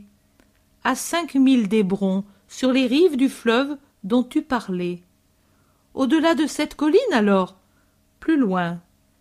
Il fait très chaud. L'été. Où allons-nous après, maître? Dans un endroit encore plus chaud. Mais je vous prie de venir. Nous voyagerons de nuit. Les étoiles sont si claires qu'il n'y a pas d'obscurité. Je veux vous montrer un endroit. Une ville? Non, un endroit qui vous fera comprendre le maître, peut-être mieux que ses paroles. Nous avons perdu des journées avec ce stupide incident. Il a tout gâté, et ma mère qui avait fait tant de préparatifs est restée déçue. Je ne sais plus pourquoi tu as voulu te séparer jusqu'à la purification. Judas, pourquoi appelles-tu stupide un fait qui fut une grâce pour un vrai fidèle? Ne voudrais-tu pas, toi, pour toi-même, une telle mort? Il avait attendu toute sa vie le Messie. Il s'en était allé, déjà âgé, par des chemins incommodes pour l'adorer quand on lui eût dit il y est. Il avait conservé en son cœur pendant trente ans la parole de ma mère. L'amour et la foi l'ont investi de leur feu dans la dernière heure que Dieu lui réservait. Son cœur s'est brisé de joie, consumé comme un holocauste agréable par le feu de Dieu. Quel sort meilleur que celui-là? Il a gâté la fête que tu avais préparée? Vois en cela une réponse de Dieu. On ne mélange pas ce qui est de l'homme avec ce qui vient de Dieu. Ta mère, elle m'aura encore. Ce vieillard ne devait plus m'avoir. Tout kériote peut venir au Christ. Le vieillard n'avait plus de force pour le faire. J'ai été heureux d'avoir accueilli sur mon cœur le vieux père mourant et d'avoir recommandé son esprit. Et pour le reste, pourquoi scandaliser en manifestant du mépris pour la loi? Pour dire Suivez-moi, il faut marcher. Pour amener sur une voie sainte, il faut suivre la même voie. Comment aurais-je pu, ou comment pourrais-je dire Soyez fidèles si moi j'étais infidèle? Simon observe. Je crois que cette erreur est la cause de notre décadence. Les rabbins et les pharisiens accablent le peuple sous le poids des prescriptions, et puis, et puis ils agissent comme celui qui a profané la maison de Jean en y faisant un lieu de débauche. C'est un homme d'Hérode. Oui, Judas, mais on trouve les mêmes fautes chez les castes que l'on dit, qui d'elles-mêmes se disent saintes. Qu'en dis-tu, maître? Je dis que tant qu'il y aura une poignée de vrai levain et de vrai encens en Israël, on fera du pain, et on parfumera l'autel. Simon, que veux-tu dire? Je veux dire que si quelqu'un vient à la vérité avec un cœur droit, la vérité se répandra comme un levain dans la masse de farine et comme un encens pour l'Israël tout entier. Judas demande Que t'a dit cette femme? Jésus ne répond pas. Il se tourne vers Jean. Cela pèse lourd et fatigue. Donne-moi ta charge. Non, Jésus, je suis entraîné, et puis la joie qu'en aura Isaac me la rend plus légère. On a contourné le coteau. À l'ombre d'un bois, sur l'autre versant, se trouvent les troupeaux d'Élie et les bergers assis à l'ombre les gardent. Ils voient Jésus et accourent. La paix soit avec vous. Vous êtes ici? Nous pensions à toi, et à cause du retard, nous demandant s'il fallait aller à ta rencontre ou obéir, nous avons décidé de venir jusqu'ici pour t'obéir, et à notre amour en même temps. Tu devais être ici depuis plusieurs jours. Nous avons dû nous arrêter. Isaac. Mais rien de mal. Non, rien, ami. La mort d'un fidèle sur mon cœur. Rien d'autre. Judas. Que veux-tu qu'il arrive, berger, quand les choses sont bien préparées Bien sûr, il faut savoir les préparer et préparer les cœurs à les recevoir. Ma cité a donné au Christ tous les honneurs. N'est-ce pas vrai, maître? C'est vrai. Isaac, nous y sommes passés en revenant de chez Sarah. La cité de Judas aussi, sans autre préparation que celle de la simple bonté et de la vérité des paroles d'Isaac, a su comprendre l'essentiel de ma doctrine et aimer d'un amour pratique, désintéressé et saint. Elle t'a envoyé vêtements et nourriture, Isaac, et aux oboles restés sur ton grabat, tous ont voulu ajouter quelque chose pour toi qui revient dans le monde et qui manque de tout. Tiens, je ne porte jamais d'argent, mais celui-là, je l'ai accepté parce qu'il est purifié par la charité. Isaac. Non, maître, garde-le, toi. Je suis habitué à m'en passer. Maintenant tu devras aller dans des pays où je t'enverrai, et tu en as besoin.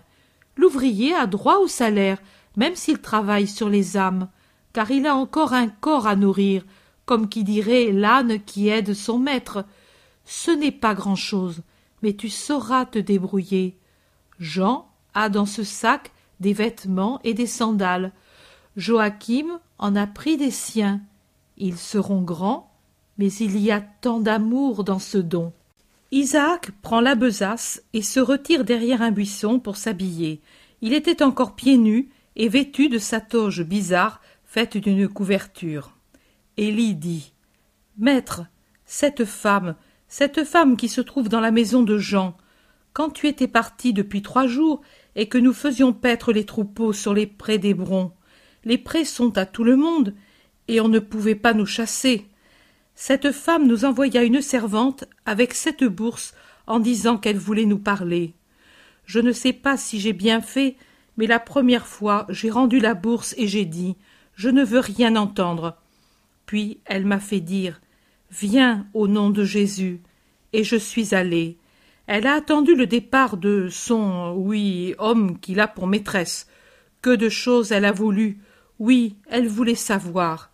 Moi, j'ai dit peu de choses par prudence. C'est une courtisane. Je craignais un piège pour toi. Elle m'a demandé qui tu es, où tu résides, ce que tu fais, si tu es un seigneur. J'ai dit C'est Jésus de Nazareth. Il est de partout, car c'est un maître et il donne son enseignement à travers la Palestine. J'ai dit que tu es pauvre, un simple artisan, que la sagesse a pénétré de sagesse, rien de plus. Tu as bien fait, dit Jésus, et au même instant Judas s'écrie. Tu as mal fait. Pourquoi n'as-tu pas dit que c'était le Messie et le roi du monde? Chasse là cette orgueilleuse romaine sous l'éclat de la splendeur de Dieu. Élie, elle ne m'aurait pas compris. Et puis étais-je certain qu'elle était sincère? Tu l'as dit, toi, quand tu l'as vue, ce qu'elle est. Pouvais-je jeter les choses saintes? Et tout ce qui touche Jésus est saint dans sa bouche à elle Pouvais-je mettre Jésus en danger en lui donnant trop d'informations Que de tous les autres lui vienne le mal, mais pas de moi? Judas. Allons-nous-en, Jean, dire qu'il est le maître, expliquer la vérité sainte? Moi, non, à moins que Jésus me l'ordonne. Tu as peur? Que veux-tu que cela te fasse? En as-tu du dégoût? Le maître ne l'a pas eu. Ni peur ni dégoût, j'ai pitié d'elle, mais je pense que si Jésus le voulait, il pouvait s'arrêter pour l'instruire. Il ne l'a pas fait. Il n'est pas indiqué que nous le fassions. Alors, il n'y avait pas de signe de conversion. Maintenant, Élie, fais voir la bourse. Et Judas renverse sur un pan de son manteau, car il s'est assis sur l'herbe, le contenu de la bourse, anneaux, pendentifs, bracelets, un collier, tout roule, jaune d'or sur le jaune foncé du vêtement de Judas. Un tas de bijoux. Qu'en faisons-nous? Cela peut se vendre, dit Simon. Ce sont des choses compromettantes, objecte Judas, qui pourtant les admire. Élie. Je lui ai dit, moi aussi, en les prenant. J'ai ajouté Ton maître te battra. Elle m'a répondu Ce ne sont pas ses affaires, c'est à moi. J'en fais ce que je veux. Je sais que c'est l'or du péché, mais il sera purifié s'il sert pour qui est pauvre et saint, pour qu'il se souvienne de moi. Et elle pleurait. Judas. Vas-y, maître. Non. Envoie Simon. Non. Alors j'y vais. Non. Les noms de Jésus sont secs et impérieux. Ai-je mal fait, maître, de lui parler et d'accepter cet or? Demande Élie, qui voit Jésus soucieux. Tu n'as pas mal fait, mais il n'y a rien de plus à faire. Mais peut-être cette femme veut se racheter et a besoin qu'on l'instruise, objecte encore Judas. En elle se trouvent déjà tant d'étincelles capables d'allumer l'incendie dans lequel peut se consumer son vice, laissant l'âme à nouveau redevenue vierge par l'effet du repentir. Il y a peu de temps, je vous ai parlé du levain qui agit sur toute la pâte et en fait un pain sanctifié. Écoutez une courte parabole. Cette femme, c'est la farine, une farine où le malin a mélangé ses poussières d'enfer. Je suis le levain. Cela signifie que ma parole est le levain. Mais s'il y a trop de son dans la farine, ou si on y a mélangé des graviers et du sable, et de la cendre encore en plus, peut-on faire le pain, même si le levain est excellent? On ne peut le faire. Il faut enlever patiemment de la farine son, cendre, gravier et sable. La miséricorde passe et offre le crible. Le premier, il est fait de courtes vérités fondamentales. Il est nécessaire qu'elles soient comprises par quelqu'un qui est dans le filet d'une complète ignorance du vice, des erreurs de la gentilité. Si l'âme les accueille, elle commence la première purification. La seconde arrive avec le crible de l'âme elle-même qui confronte son être avec l'être qui s'est manifesté. Elle a horreur d'elle-même et commence son travail. Par une opération toujours plus précise, après les pierres, après le sable, après la cendre, elle en arrive aussi à enlever ce qui est déjà de la farine, mais avec des grains encore grossiers, trop grossiers pour donner un pain excellent. Maintenant, voilà que tout est prêt. Alors la miséricorde revient et se mélange à cette farine préparée. Cela aussi est préparation, Judas. Elle l'a fait lever et en fait le pain. Mais c'est une longue opération où agit la volonté de l'âme. Cette femme, cette femme possède déjà en elle-même ce minimum qu'il était juste de lui donner et qui peut lui servir à accomplir son travail. Laissons-la faire, si elle le veut, sans la troubler. Tout est trouble pour l'âme qui se travaille. La curiosité, le zèle inconsidéré, les intransigeances, comme une pitié exagérée. Alors nous n'y allons pas? Non, et pour que personne d'entre vous n'ait de tentation, nous partons tout de suite. Dans le bois, il y a de l'ombre. Nous nous arrêterons au fond de la vallée du Térébinthe, et là, nous nous séparerons. Élie reviendra à ses pâturages avec Lévi, pendant que Joseph viendra avec moi au gué de Jéricho. Puis nous nous retrouverons encore. Toi, Isaac, continue ce que tu as fait à Juta en allant de là par Arimatie, et Lida pour arriver à Doko. Là, nous nous retrouverons. Il y a la Judée à préparer, et tu sais comment faire, comme tu as fait à Juta. Et nous Vous, vous viendrez, comme je l'ai dit, pour voir ma préparation. Moi aussi je me suis préparé à la mission. En allant près d'un rabbi? Non. Près de Jean? Je n'en ai reçu que le baptême. Et alors? Bethléem a parlé avec les pierres et les cœurs. Là aussi où je te conduis, Judas, les pierres et un cœur, le mien, parleront et répondront à ta question. Élie, qui a apporté du lait et du pain noir, dit J'ai cherché pendant mon attente, et Isaac a cherché avec moi, à persuader les gens d'Hébron. Mais ils ne croient, ne jurent, ne veulent que Jean. C'est leur saint, et ils ne veulent que lui. Péché commun, à beaucoup de pays, à beaucoup de croyants, présents et futurs. Ils regardent l'ouvrier, et non pas le patron qui a envoyé l'ouvrier. Ils posent des questions à l'ouvrier sans même lui dire Dis cela, ton patron. Ils oublient qu'il y a l'ouvrier parce qu'il y a le patron et que c'est le patron qui instruit l'ouvrier et le rend apte au travail. Ils oublient que l'ouvrier peut intercéder, mais qu'il n'y en a qu'un qui puisse concéder le patron. En ce cas, Dieu et son Verbe avec lui. N'importe. Le Verbe en a de la douleur, mais pas de rancœur. Partons. La vision se termine. Chapitre 44 Jésus à la montagne du jeûne et au massif de la tentation. Une très belle aube dans un lieu sauvage, une aube en haut d'une pente montagneuse.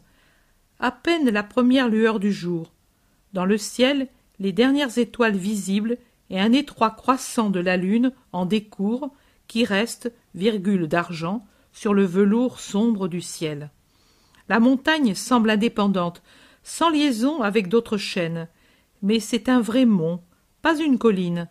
La cime est beaucoup plus en haut, et pourtant à mi-hauteur, on découvre un large horizon, ce qui témoigne qu'on s'est élevé beaucoup au-dessus du niveau du sol. Dans l'air frais du matin, où se ferait sa route, la lumière incertaine, blanc verdâtre de l'aube, et qui se fait plus claire, se révèlent les contours et les détails que dissimulait d'abord la brume qui précède le jour, toujours plus sombre qu'une nuit, car la lumière des astres, dans le passage de la nuit au jour diminue, et je dirais qu'elle s'efface. Je vois ainsi que la montagne est de roches nues, coupées d'anfractuosités, qui forment des grottes, des antres et refuges dans la montagne.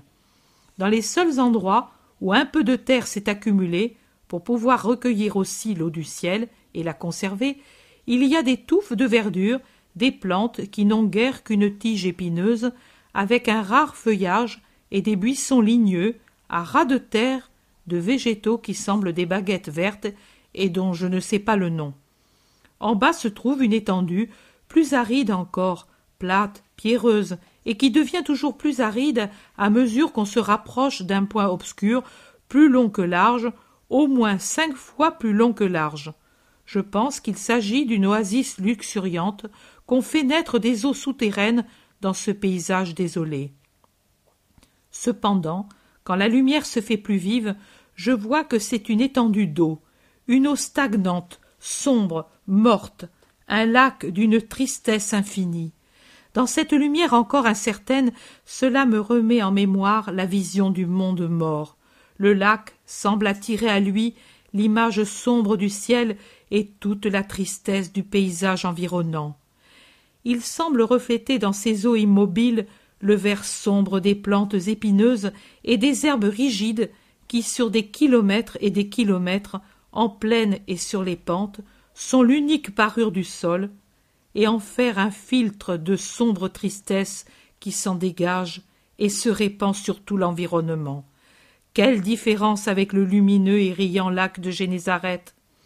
En haut, en regardant le ciel d'une absolue sérénité qui se fait toujours plus claire, en regardant la lumière qui de l'Orient se répand comme une marée lumineuse, l'esprit redevient joyeux, mais la vue de cette immense étendue d'eau morte vous serre le cœur. Aucun oiseau ne la survole, aucun animal sur ses rives, rien. Pendant que je regarde cette désolation, la voix de Jésus vient me secouer. Et nous voici arrivés où je voulais. Je me retourne. Je le vois derrière moi, au milieu de Jean, Simon et Judas, près de la pente rocheuse de la montagne, là où arrive un sentier. Il vaudrait mieux dire là où un long travail des eaux, à la saison des pluies, a érodé le calcaire, creusant au cours des siècles un canal à peine dessiné, qui sert à l'écoulement des eaux venant des sommets, et qui maintenant est un chemin pour les chèvres sauvages plutôt que pour les hommes. Jésus regarde tout autour et répète Oui, c'est là que je voulais vous amener. Là, le Christ s'est préparé à sa mission. Mais ici il n'y a rien. Il n'y a rien, tu l'as dit. Avec qui étais-tu? Avec mon esprit et avec le Père. Ah. Ce fut une halte de quelques heures. Non, Judas, non pas de quelques heures, mais de plusieurs jours. Mais qui te servait? Où as-tu dormi? J'avais pour serviteurs les onagres qui la nuit venaient dormir dans leur tanière. Dans celle-ci, où moi aussi je m'étais réfugié. J'avais à mon service les aigles qui me disaient Il fait jour, avec leurs cris sauvages quand ils partaient en chasse. J'avais pour amis les petits lièvres qui venaient brouter les herbes sauvages, pour ainsi dire à mes pieds. Ma nourriture et ma boisson, c'était ce qui est nourriture et boisson pour les fleurs sauvages, la rosée de la nuit, la lumière du soleil, rien d'autre. Mais pourquoi? Pour bien me préparer, comme tu dis, à ma mission.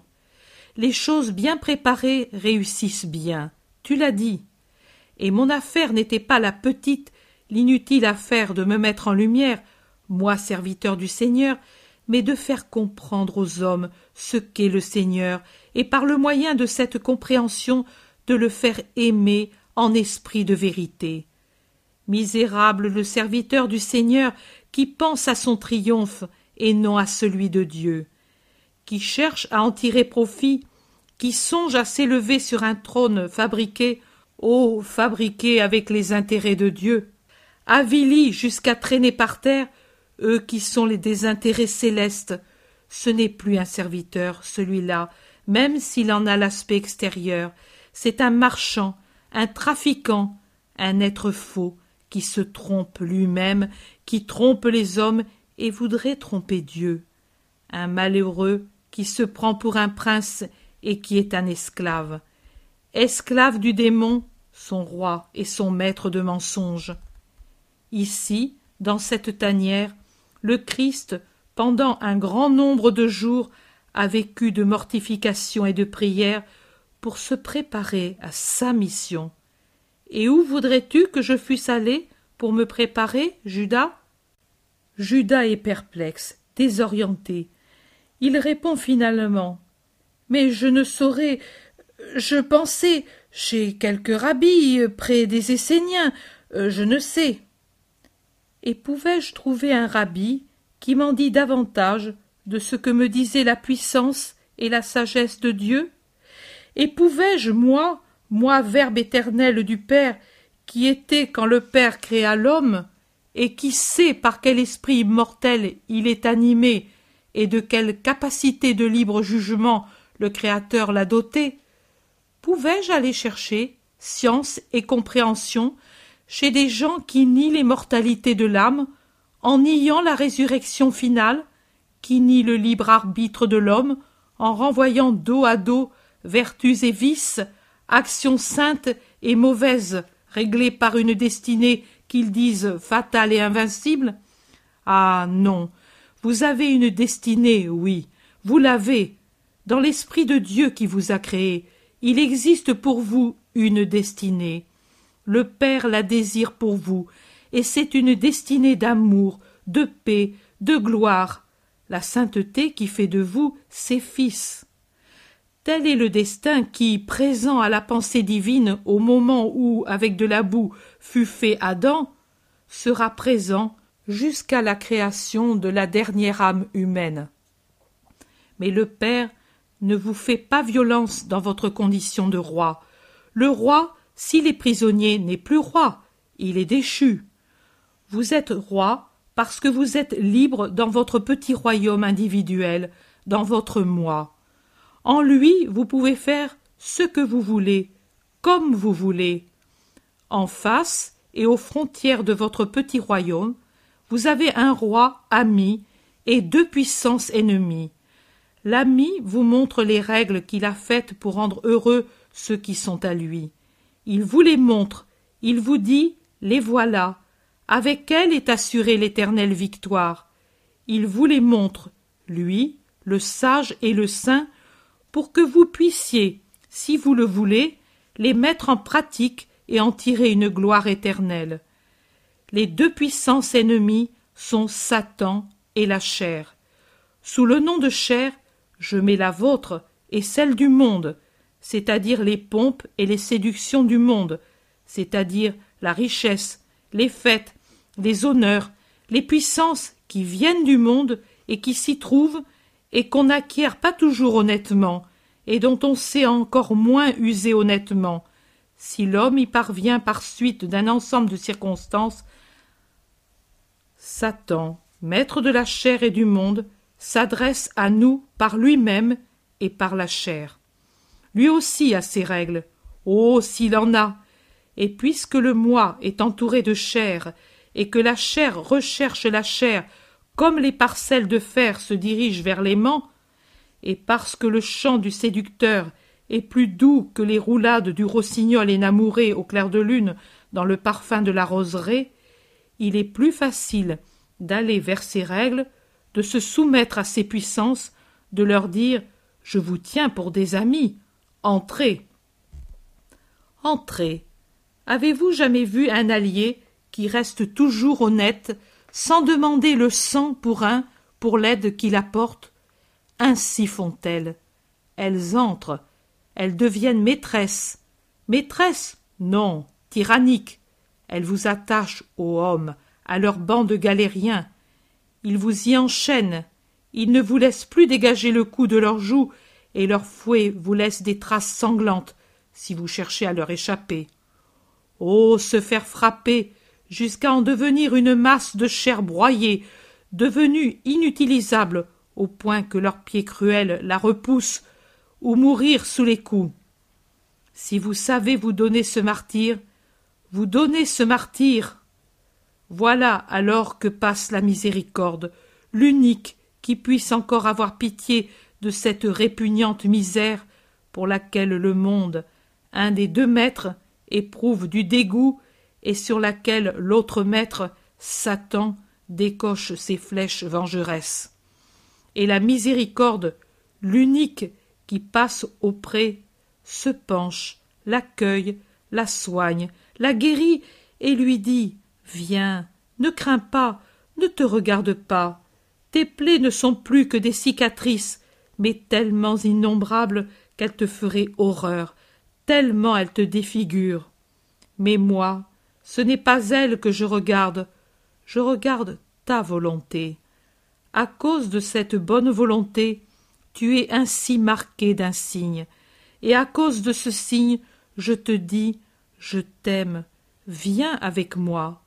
Et elle la porte dans son royaume. Alors, vous comprenez que miséricorde et amitié royale sont une même personne. Vous retrouvez les règles que lui vous avait montrées et que vous n'aviez pas voulu suivre. Maintenant, vous en avez la volonté, et arrivez à la paix de la conscience d'abord, à la paix de Dieu ensuite. Dites-moi alors, est-ce que cette destinée a été imposée par un seul à tous, ou si personnellement chacun l'a voulu pour lui-même? Simon dit C'est chacun qui l'a voulu. Tu juges bien, Simon. Pouvais-je, moi, aller trouver ceux qui nient la bienheureuse résurrection et le don de Dieu pour me former? C'est ici que je suis venu. J'ai pris mon âme de fils de l'homme et me la suis travaillée par les ultimes touches, terminant le travail de trente années d'anéantissement et de préparation, pour aborder avec perfection mon ministère. Maintenant, je vous demande de rester avec moi quelques jours dans cette tanière. L'attente sera toujours moins désolée, car nous serons quatre amis pour nous défendre contre les tristesses, les peurs, les tentations, les nécessités de la chair. Moi, j'étais seul. Ce sera moins pénible parce que maintenant c'est l'été. Et ici, en altitude, il y a le vent des sommets pour tempérer la chaleur. Moi, j'y vins à la fin de la lune de Thébé, et glacial était le vent qui descendait des neiges de la cime. L'attente sera moins torturante parce que plus courte et parce que nous avons maintenant ce minimum de nourriture qui peut apaiser notre faim. Et dans les gourdes que je vous ai fait donner par les bergers, il y a assez d'eau pour ce court séjour. Moi, moi j'ai besoin d'arracher deux âmes à Satan. Il n'y a que la pénitence qui puisse en venir à bout. Je vous demande de l'aide. Cela servira aussi à votre formation vous apprendrez comment on arrache les proies à Mammon, pas tant avec les paroles qu'avec le sacrifice. Les paroles, le vacarme satanique empêchent qu'on les écoute. Les âmes qui sont la proie de l'ennemi sont emportées dans un tourbillon de voix infernales. Voulez-vous rester avec moi? Mais si vous ne voulez pas, partez. Moi, je reste nous nous retrouverons à Técua, près du marché. Jean dit Non, maître, je ne t'abandonne pas. Pendant qu'en même temps Simon s'écrie C'est pour nous élever que tu nous veux avec toi dans cette rédemption? Judas ne me paraît pas très enthousiaste, mais il fait bon visage au destin et dit Moi je reste. Prenez alors les gourdes, les sacs, et portez-les à l'intérieur. Et avant que le soleil ne soit brûlant, cassez du bois et entassez-le près de l'ouverture. La nuit est froide, même en été ici, et toutes les bêtes ne sont pas inoffensives. Allumez tout de suite une branche là, de cette plante d'acacia gommeux, il brûle bien. Nous la promènerons à travers les fissures pour chasser avec le feu aspic et scorpions. Allez-y. Le même point de la montagne. Seulement maintenant c'est la nuit, une nuit tout étoilée, une beauté du ciel nocturne, comme je crois on ne peut jouir que dans ces pays déjà tropicaux. Étoiles d'une grandeur et d'un brillant merveilleux. Les grandes constellations semblent des grappes de brillants, de clairs topazes, de pâles saphirs, de doux opales, de tendres rubis. Elles tremblent, s'allument, s'éteignent, comme les regards quand les paupières les voilent un instant, et reprennent un éclat plus merveilleux. De temps à autre une étoile filante trace dans le ciel une ligne de feu et disparaît vers on ne sait quel horizon. Un trait lumineux qui paraît le cri de joie d'une étoile charmée de voler ainsi dans ces prairies illimitées. Jésus est assis à l'entrée de la caverne et parle aux trois qui font cercle avec lui. Il doit y avoir eu du feu parce que, au milieu du cercle formé par les quatre, un tas de tisons a encore des lueurs de braise et rougit de son reflet les quatre visages. Oui, le séjour est terminé. Ce séjour, l'autre fois, il dura quarante jours. Et je vous redis encore, c'était encore l'hiver sur ces pentes, et je n'avais pas de nourriture. Un peu plus difficile que cette fois, n'est-ce pas? Je sais que vous avez souffert, aussi maintenant. Le peu que nous avions et que je vous donnais n'était rien spécialement pour la fin des jeunes, c'était tout juste pour vous empêcher de tomber de faiblesse. L'eau, il y en avait encore moins avec la chaleur torride du jour, et vous direz que cela n'existait pas en hiver. Mais alors, c'était un vent sec qui descendait de la cime en brûlant les poumons, et s'élevait de la plaine chargé de la poussière du désert et desséché plus encore que cette chaleur estivale que l'on peut adoucir en suçant ces fruits acidulés qui sont presque mûrs. Alors la montagne ne donnait que vent et herbes brûlées par le gel autour des acacias squelettiques. Je ne vous ai pas donné tout, car j'ai réservé les derniers pains et le dernier fromage avec la dernière gourde pour le retour. Je sais ce que fut le retour. Épuisé comme je l'étais, dans la solitude du désert. Rassemblons nos affaires et partons. La nuit est encore plus claire que celle où nous sommes arrivés. Il n'y a pas de lune, mais le ciel pleut de la lumière. Partons. Gardez le souvenir de cette place. Sachez vous souvenir de la façon dont se prépara le Christ et dont se préparent les apôtres. C'est comme je l'ai enseigné que se préparent les apôtres. Il se lève. Simon avec une branche, remue les braises, les ravive, avant de les éteindre avec les pieds, avec des herbes sèches, et à la flamme il allume un rameau d'acacia et le tient en l'air à l'entrée de la grotte, pendant que Judas et Jean rassemblent les manteaux, les sacs et les gourdes, dont une seule est encore pleine. Puis il éteint le rameau en le secouant contre les roches, se charge de son sac, et comme tous les autres, se met le manteau en l'attachant à la taille pour qu'il ne gêne pas la marche. Ils descendent sans plus parler, l'un derrière l'autre, par un sentier très rapide, mettant en fuite de petits animaux qui broutent le peu d'herbe qui résiste encore au soleil. Le chemin est long et difficile. Finalement, ils arrivent à la plaine. La marche n'est pas très aisée non plus ici, où pierre et éclats de pierre roulent traîtreusement sous le pied, en le blessant aussi, parce que la terre réduite en poussière les cache et qu'on ne peut les éviter, et où des buissons épineux, brûlés par le soleil, griffent les pieds et gênent la marche en s'accrochant au bas des vêtements. Mais le chemin est plus direct. Là-haut, les étoiles sont toujours plus belles. Ils vont, ils vont et vont pendant des heures. La terre est toujours plus stérile et plus triste. Des éclats scintillants brillent dans les petites rides du sol, dans des trous parmi les aspérités du terrain. On dirait des éclats de brillants ternis. Jean se baisse pour les regarder. C'est le sel du sous-sol. Il en est saturé. Il affleure avec les crues du printemps et puis se dessèche. Voilà pourquoi la vie ne résiste pas ici. La mer orientale par des veines profondes, répand la mort à plusieurs stades alentour. Là seulement où des sources d'eau douce s'opposent à son action, là seulement on peut trouver des arbres pour s'abriter, explique Jésus. Ils marchent encore. Puis Jésus s'arrête près de la grotte où je l'ai vu tenté par Satan. Arrêtons-nous ici. Asseyez-vous. D'ici peu ce sera le chant du coq.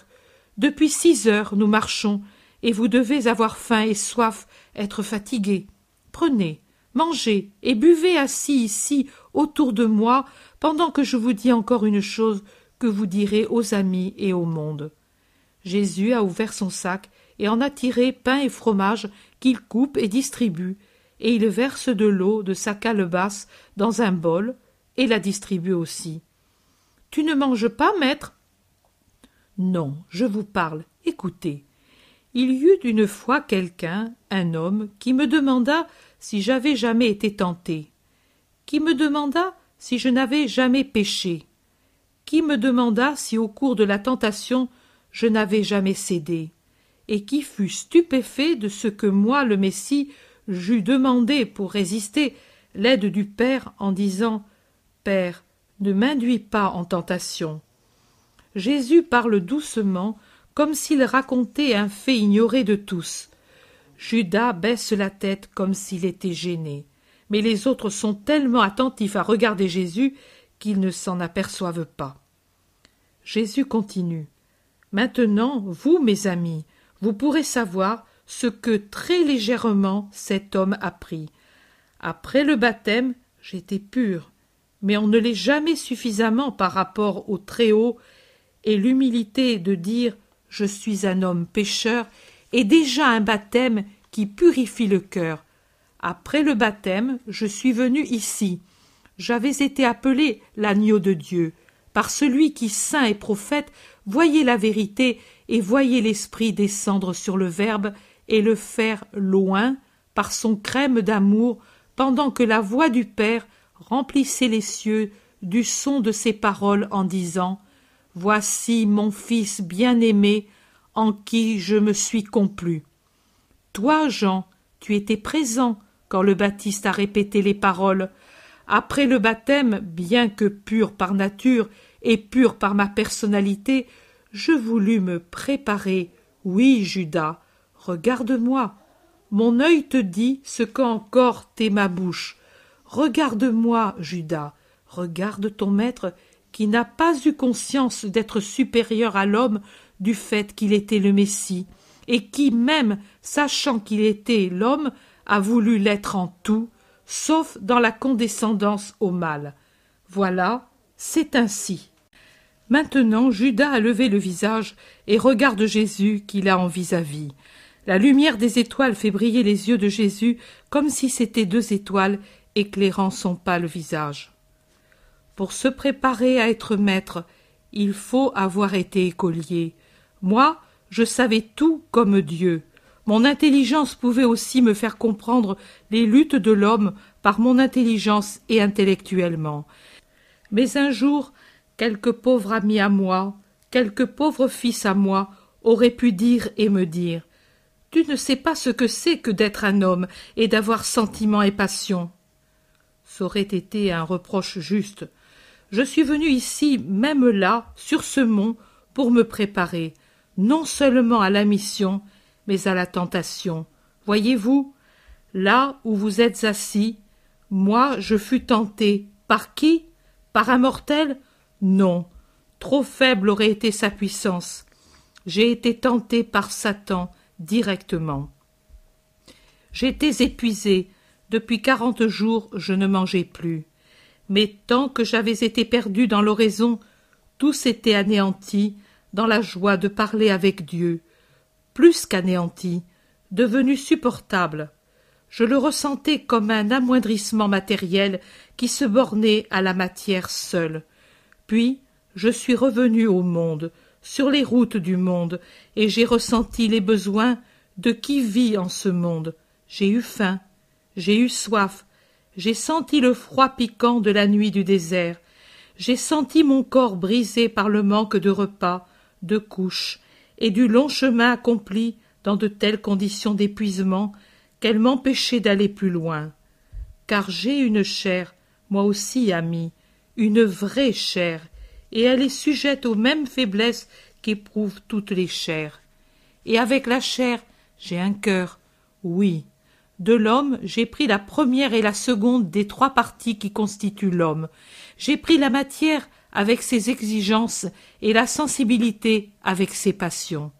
Si par l'effet de ma volonté j'ai réduit dès avant leur naissance toutes les passions qui ne sont pas bonnes, j'ai laissé croître, puissantes comme des cèdres centenaires, les saintes passions de l'amour filial, de l'amour, de la patrie, des amitiés, du travail, de tout ce qui est excellent et saint. Et ici, j'ai senti la nostalgie de la maman lointaine, j'ai ressenti le besoin de ses soins sur ma fragilité d'homme. Ici, j'ai senti se renouveler la souffrance de m'être séparé de l'unique qui m'aima parfaitement. Ici, j'ai ressenti la souffrance qui m'était réservée et la douleur de sa douleur. Pauvre maman, qui n'aura plus de larmes, tant elle devra en répandre pour son fils et à cause des hommes.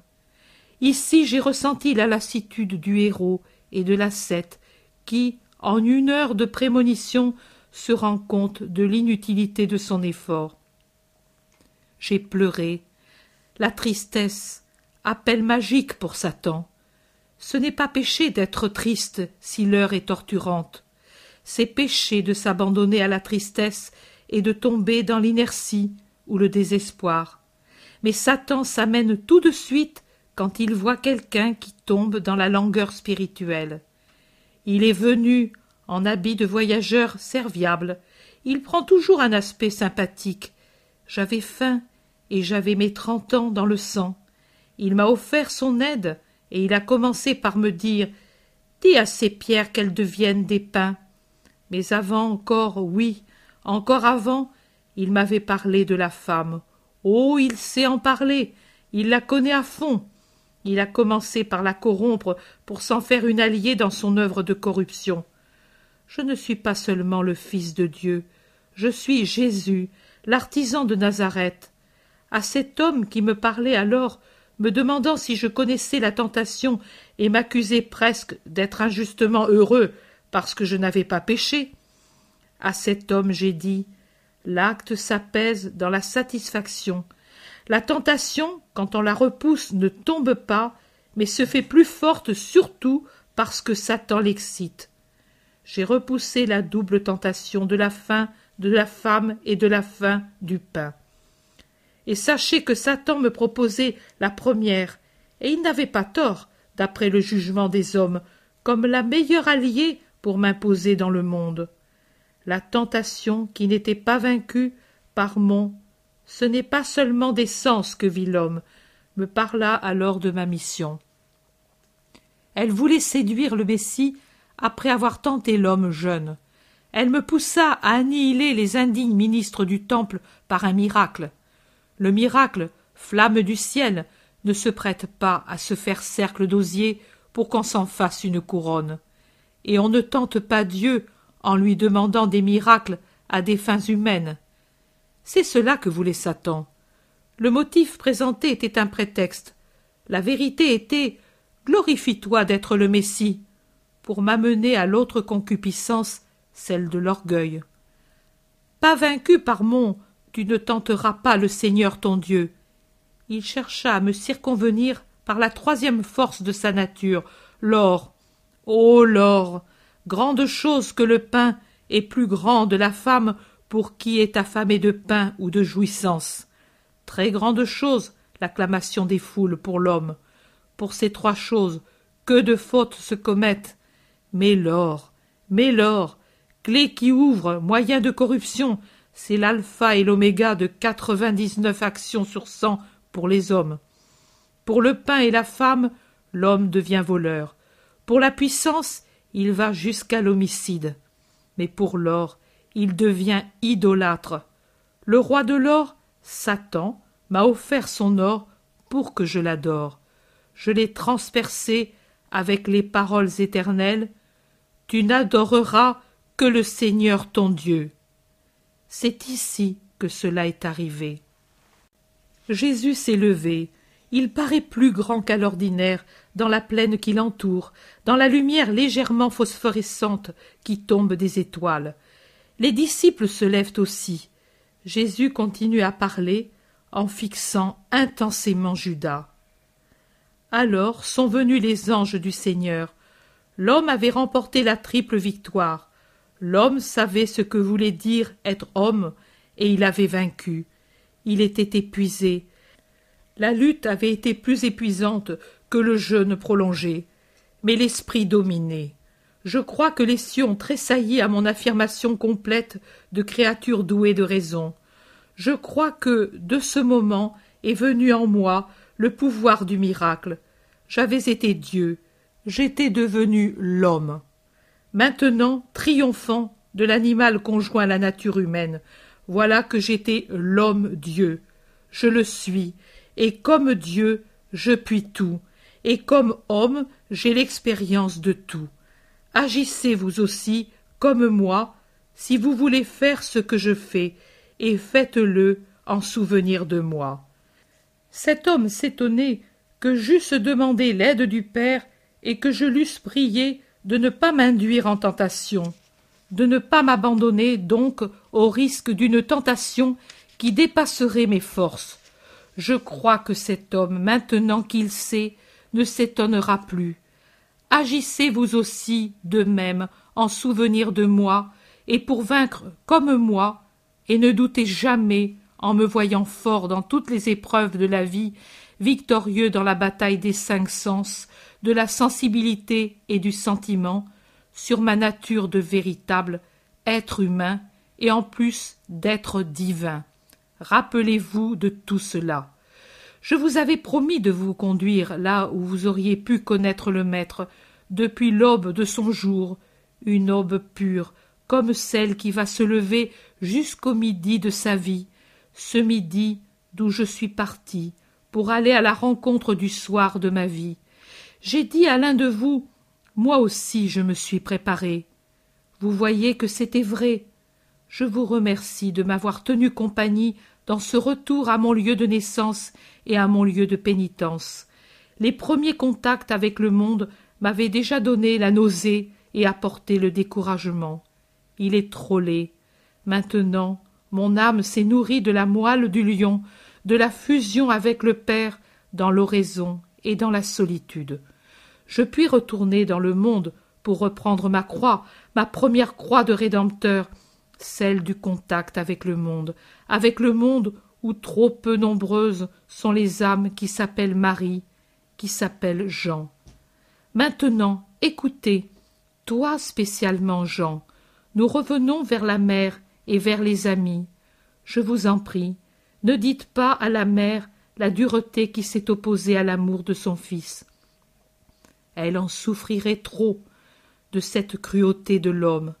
Elle souffrira tellement, tellement, tellement. Mais ne lui présentons pas le calice dès maintenant.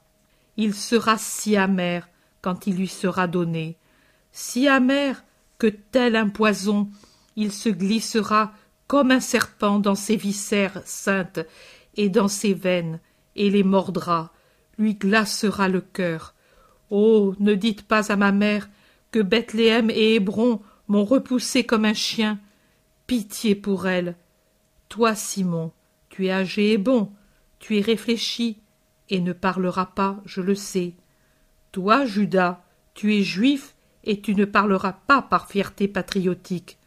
Mais toi, Jean, toi, Galiléen et jeune, ne tombe pas dans le péché d'orgueil, de critique, de cruauté. Tais-toi. Plus tard, plus tard tu diras aux autres ce que maintenant je te prie de taire. Même aux autres, il y a déjà tant à dire en ce qui concerne le Christ. Pourquoi y mêler ce qui vient de Satan contre le Christ? Ami, me promettez-vous tout cela? Ô maître, bien sûr que nous te le promettons. Sois tranquille. Merci. Allons jusqu'à cette petite oasis. Il y a là une source, une citerne pleine d'eau fraîche, de l'ombre, de la verdure. La route vers le fleuve est en lisière. Nous pourrons y trouver nourriture et repos jusqu'au soir. À la clarté des étoiles, nous atteindrons le fleuve, le gué. Nous attendrons Joseph, ou nous nous joindrons à lui s'il est déjà revenu. Allons. Et ils se mettent en route pendant qu'à l'Orient, une première lueur rose annonce nouveau jour se lève. Chapitre 45 Au gué du Jourdain, rencontre avec les bergers Jean, Mathias et Siméon. Je revois le gué du Jourdain, la verte avenue qui côtoie le fleuve sur l'une et l'autre rive, très fréquentée par les voyageurs à cause de son ombrage. Des files d'anons, accompagnés par des hommes, vont et viennent. Sur le bord du fleuve, trois hommes font paître quelques brebis. Sur la route, Joseph regarde vers le haut et le bas. De loin, là où une route part de ce chemin fluvial, Jésus se montre avec les trois disciples. Joseph appelle les bergers, et ceux-ci poussent les brebis sur la route en les faisant cheminer sur la berge herbeuse. Ils vont vivement à la rencontre de Jésus. Moi, je n'ose guère. Que lui dirai-je comme salut? Oh, il est si bon. Tu lui diras La paix soit avec toi. Lui aussi salue toujours ainsi. Lui, oui, mais nous. Et moi, qui suis-je? Je ne suis même pas un de ses premiers adorateurs, et il m'aime tant. Oh, tant. Lequel est-il? Le plus grand et blond. Nous lui parlerons du Baptiste, Mathias. Oh oui. Ne croira-t-il pas que nous l'avons préféré à lui? Mais non, Siméon. S'il est le Messie, il voit dans les cœurs, et il verra dans le nôtre que dans le Baptiste nous ne cherchions que lui. Tu as raison. Maintenant les deux groupes sont à quelques mètres l'un de l'autre. Jésus déjà sourit de son sourire qu'on ne saurait décrire. Joseph presse le pas. Les brebis se mettent à trotter, elles aussi, poussées par les pâtres. La paix soit avec vous, dit Jésus en levant les bras comme pour les embrasser, et il précise La paix soit avec toi, Siméon, Jean et Matthias, mes fidèles et les fidèles de Jean le prophète. Paix à toi, Joseph, et il le baise sur la joue. Les trois autres sont maintenant à genoux.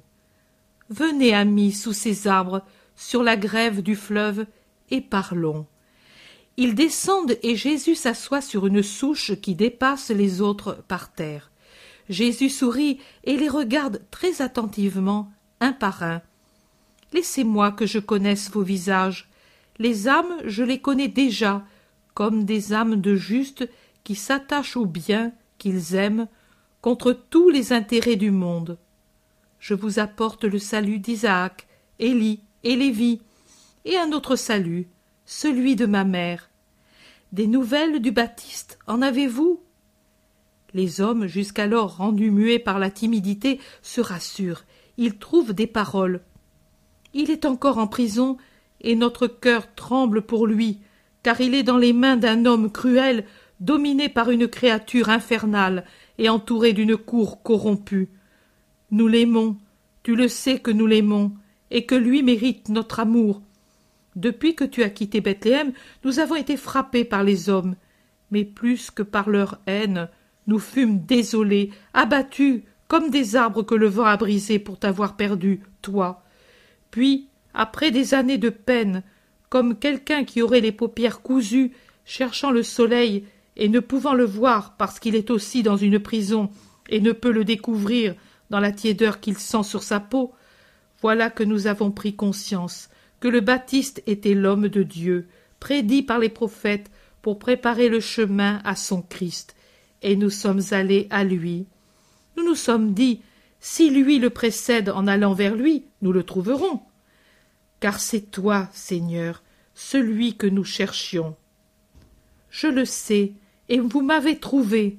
Je suis avec vous. Joseph nous a dit que tu es venu chez le Baptiste. Nous n'y étions pas ce jour-là, Peut-être étions-nous allés pour lui quelque part, nous le servions dans les services spirituels que lui nous demandait avec tant d'amour, comme nous l'écoutions nous aussi avec amour, malgré sa grande sévérité, parce qu'il n'était pas toi le Verbe, mais c'était toujours les paroles de Dieu qu'il disait. Je le sais. Et celui-ci, vous ne le connaissez pas? Et il montre Jean. Nous le voyons avec d'autres Galiléens dans les foules les plus fidèles au Baptiste, et si nous ne nous trompons pas, tu es celui dont le nom est Jean, et de qui lui disait à nous ses intimes Voilà, moi le premier, lui le dernier. Et puis ce sera lui le premier et moi le dernier. On n'a jamais compris ce qu'il voulait dire. Jésus se tourne vers sa gauche où se trouve Jean. Il l'attire contre son cœur avec un sourire encore plus lumineux. Il explique. Lui voulait dire qu'il était le premier à dire Voici l'agneau, et celui-ci sera le dernier des amis du Fils de l'homme qui parlera aux foules de l'agneau, mais que, dans le cœur de l'agneau, il est le premier parce qu'il lui est cher plus qu'aucun autre homme. Voilà ce que le Baptiste voulait dire. Mais quand vous le verrez, car vous le verrez encore et le servirez encore jusqu'à l'heure marquée, dites-lui qu'il n'est pas le dernier dans le cœur du Christ. Ce n'est pas tant par le sang, mais par la sainteté qu'il est l'aimé autant que celui-ci. Et vous, gardez-en le souvenir. Si l'humilité du saint lui fait proclamer qu'il est le dernier, la parole de Dieu le proclame pareil au disciple qui m'est cher. Dites-lui que celui-là, je l'aime parce qu'il porte son nom, et que je trouve en lui les traits du Baptiste chargé de préparer les âmes au Christ. Nous le lui dirons, mais le verrons en nous encore? Vous le reverrez. Oui, Hérode n'ose le tuer par crainte du peuple, et dans cette cour avide et corrompue, il serait facile de procurer sa libération si nous avions beaucoup d'argent. Mais mais malgré la grande somme d'argent donnée par des amis, il nous manque beaucoup encore, et nous avons grande peur de ne pas arriver à temps, et il sera quand même tué. Combien croyez-vous qu'il vous manque pour le racheter?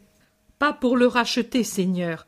Hérodiade le hait trop, et elle en impose trop à Hérode pour penser qu'on puisse arriver à le racheter.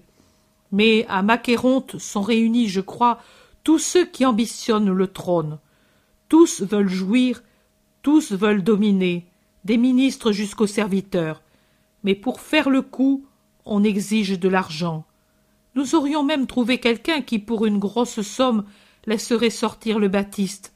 Hérode même peut-être le désire, parce qu'il a peur, rien que pour cela, peur du peuple et peur de sa femme.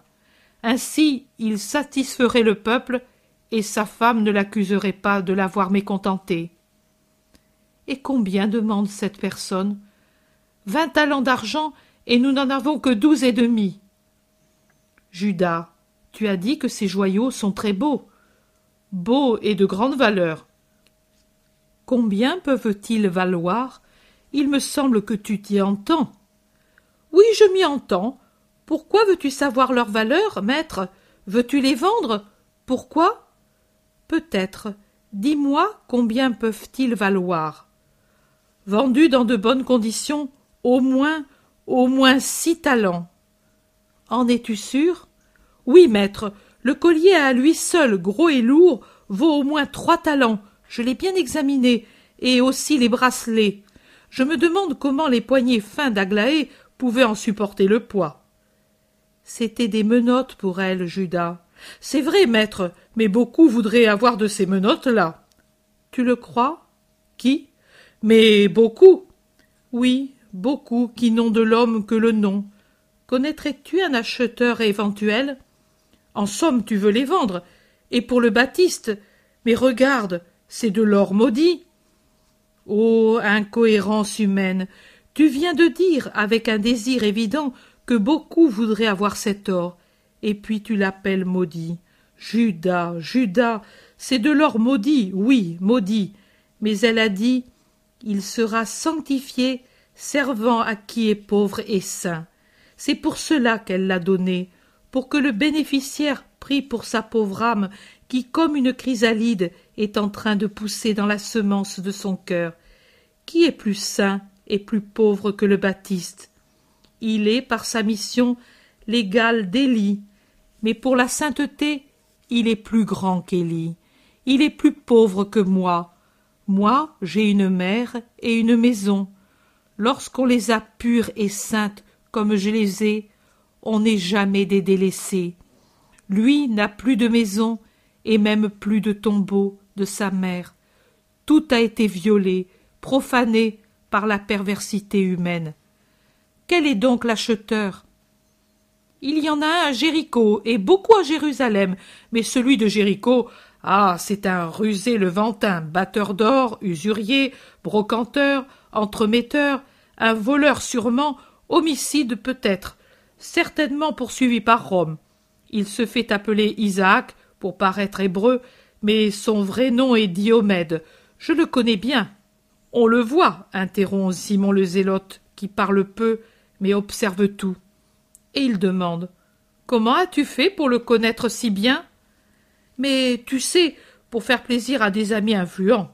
Je suis allé le voir, et j'ai fait des affaires. Nous, du temple, tu sais.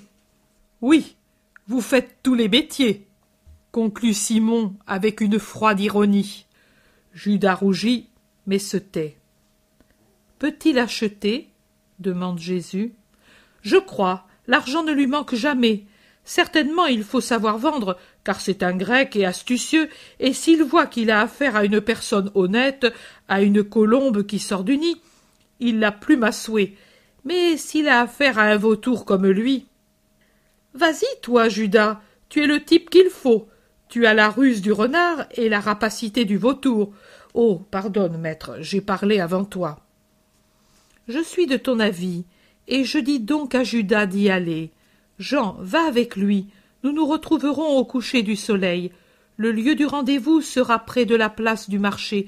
Va, et fais pour le mieux. Judas se lève aussitôt. Jean a les yeux implorants d'un petit chien que l'on chasse. Mais Jésus a repris la conversation avec les bergers et n'aperçoit pas ce regard implorant et Jean se met en route à la suite de Judas. Je voudrais vous rendre content, dit Jésus. Tu nous seras toujours agréable, maître, que le Très-Haut te bénisse pour nous. Cet homme est ton ami? Il l'est. Ne te paraît-il pas qu'il puisse l'être? Jean le berger baisse la tête et se tait. Le disciple Simon prend la parole. Seul celui qui est bon sait voir. Moi, je ne suis pas bon et je ne vois pas ce que voit la bonté. Je vois l'extérieur. Celui qui est bon pénètre jusqu'à l'intérieur. Toi aussi, Jean, tu vois comme moi. Mais le maître est bon, et il voit.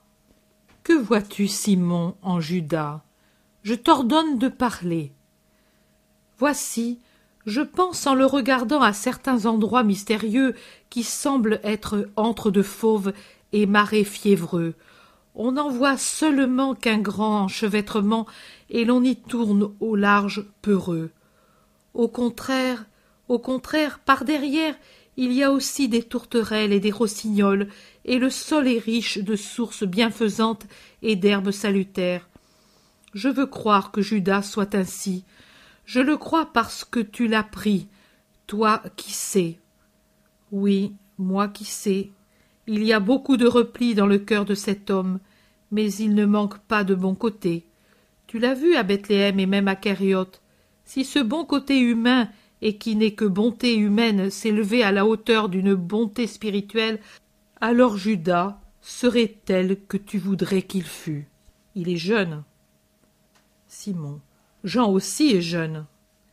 Et en ton cœur tu achèves, et il est meilleur. Mais Jean, c'est Jean.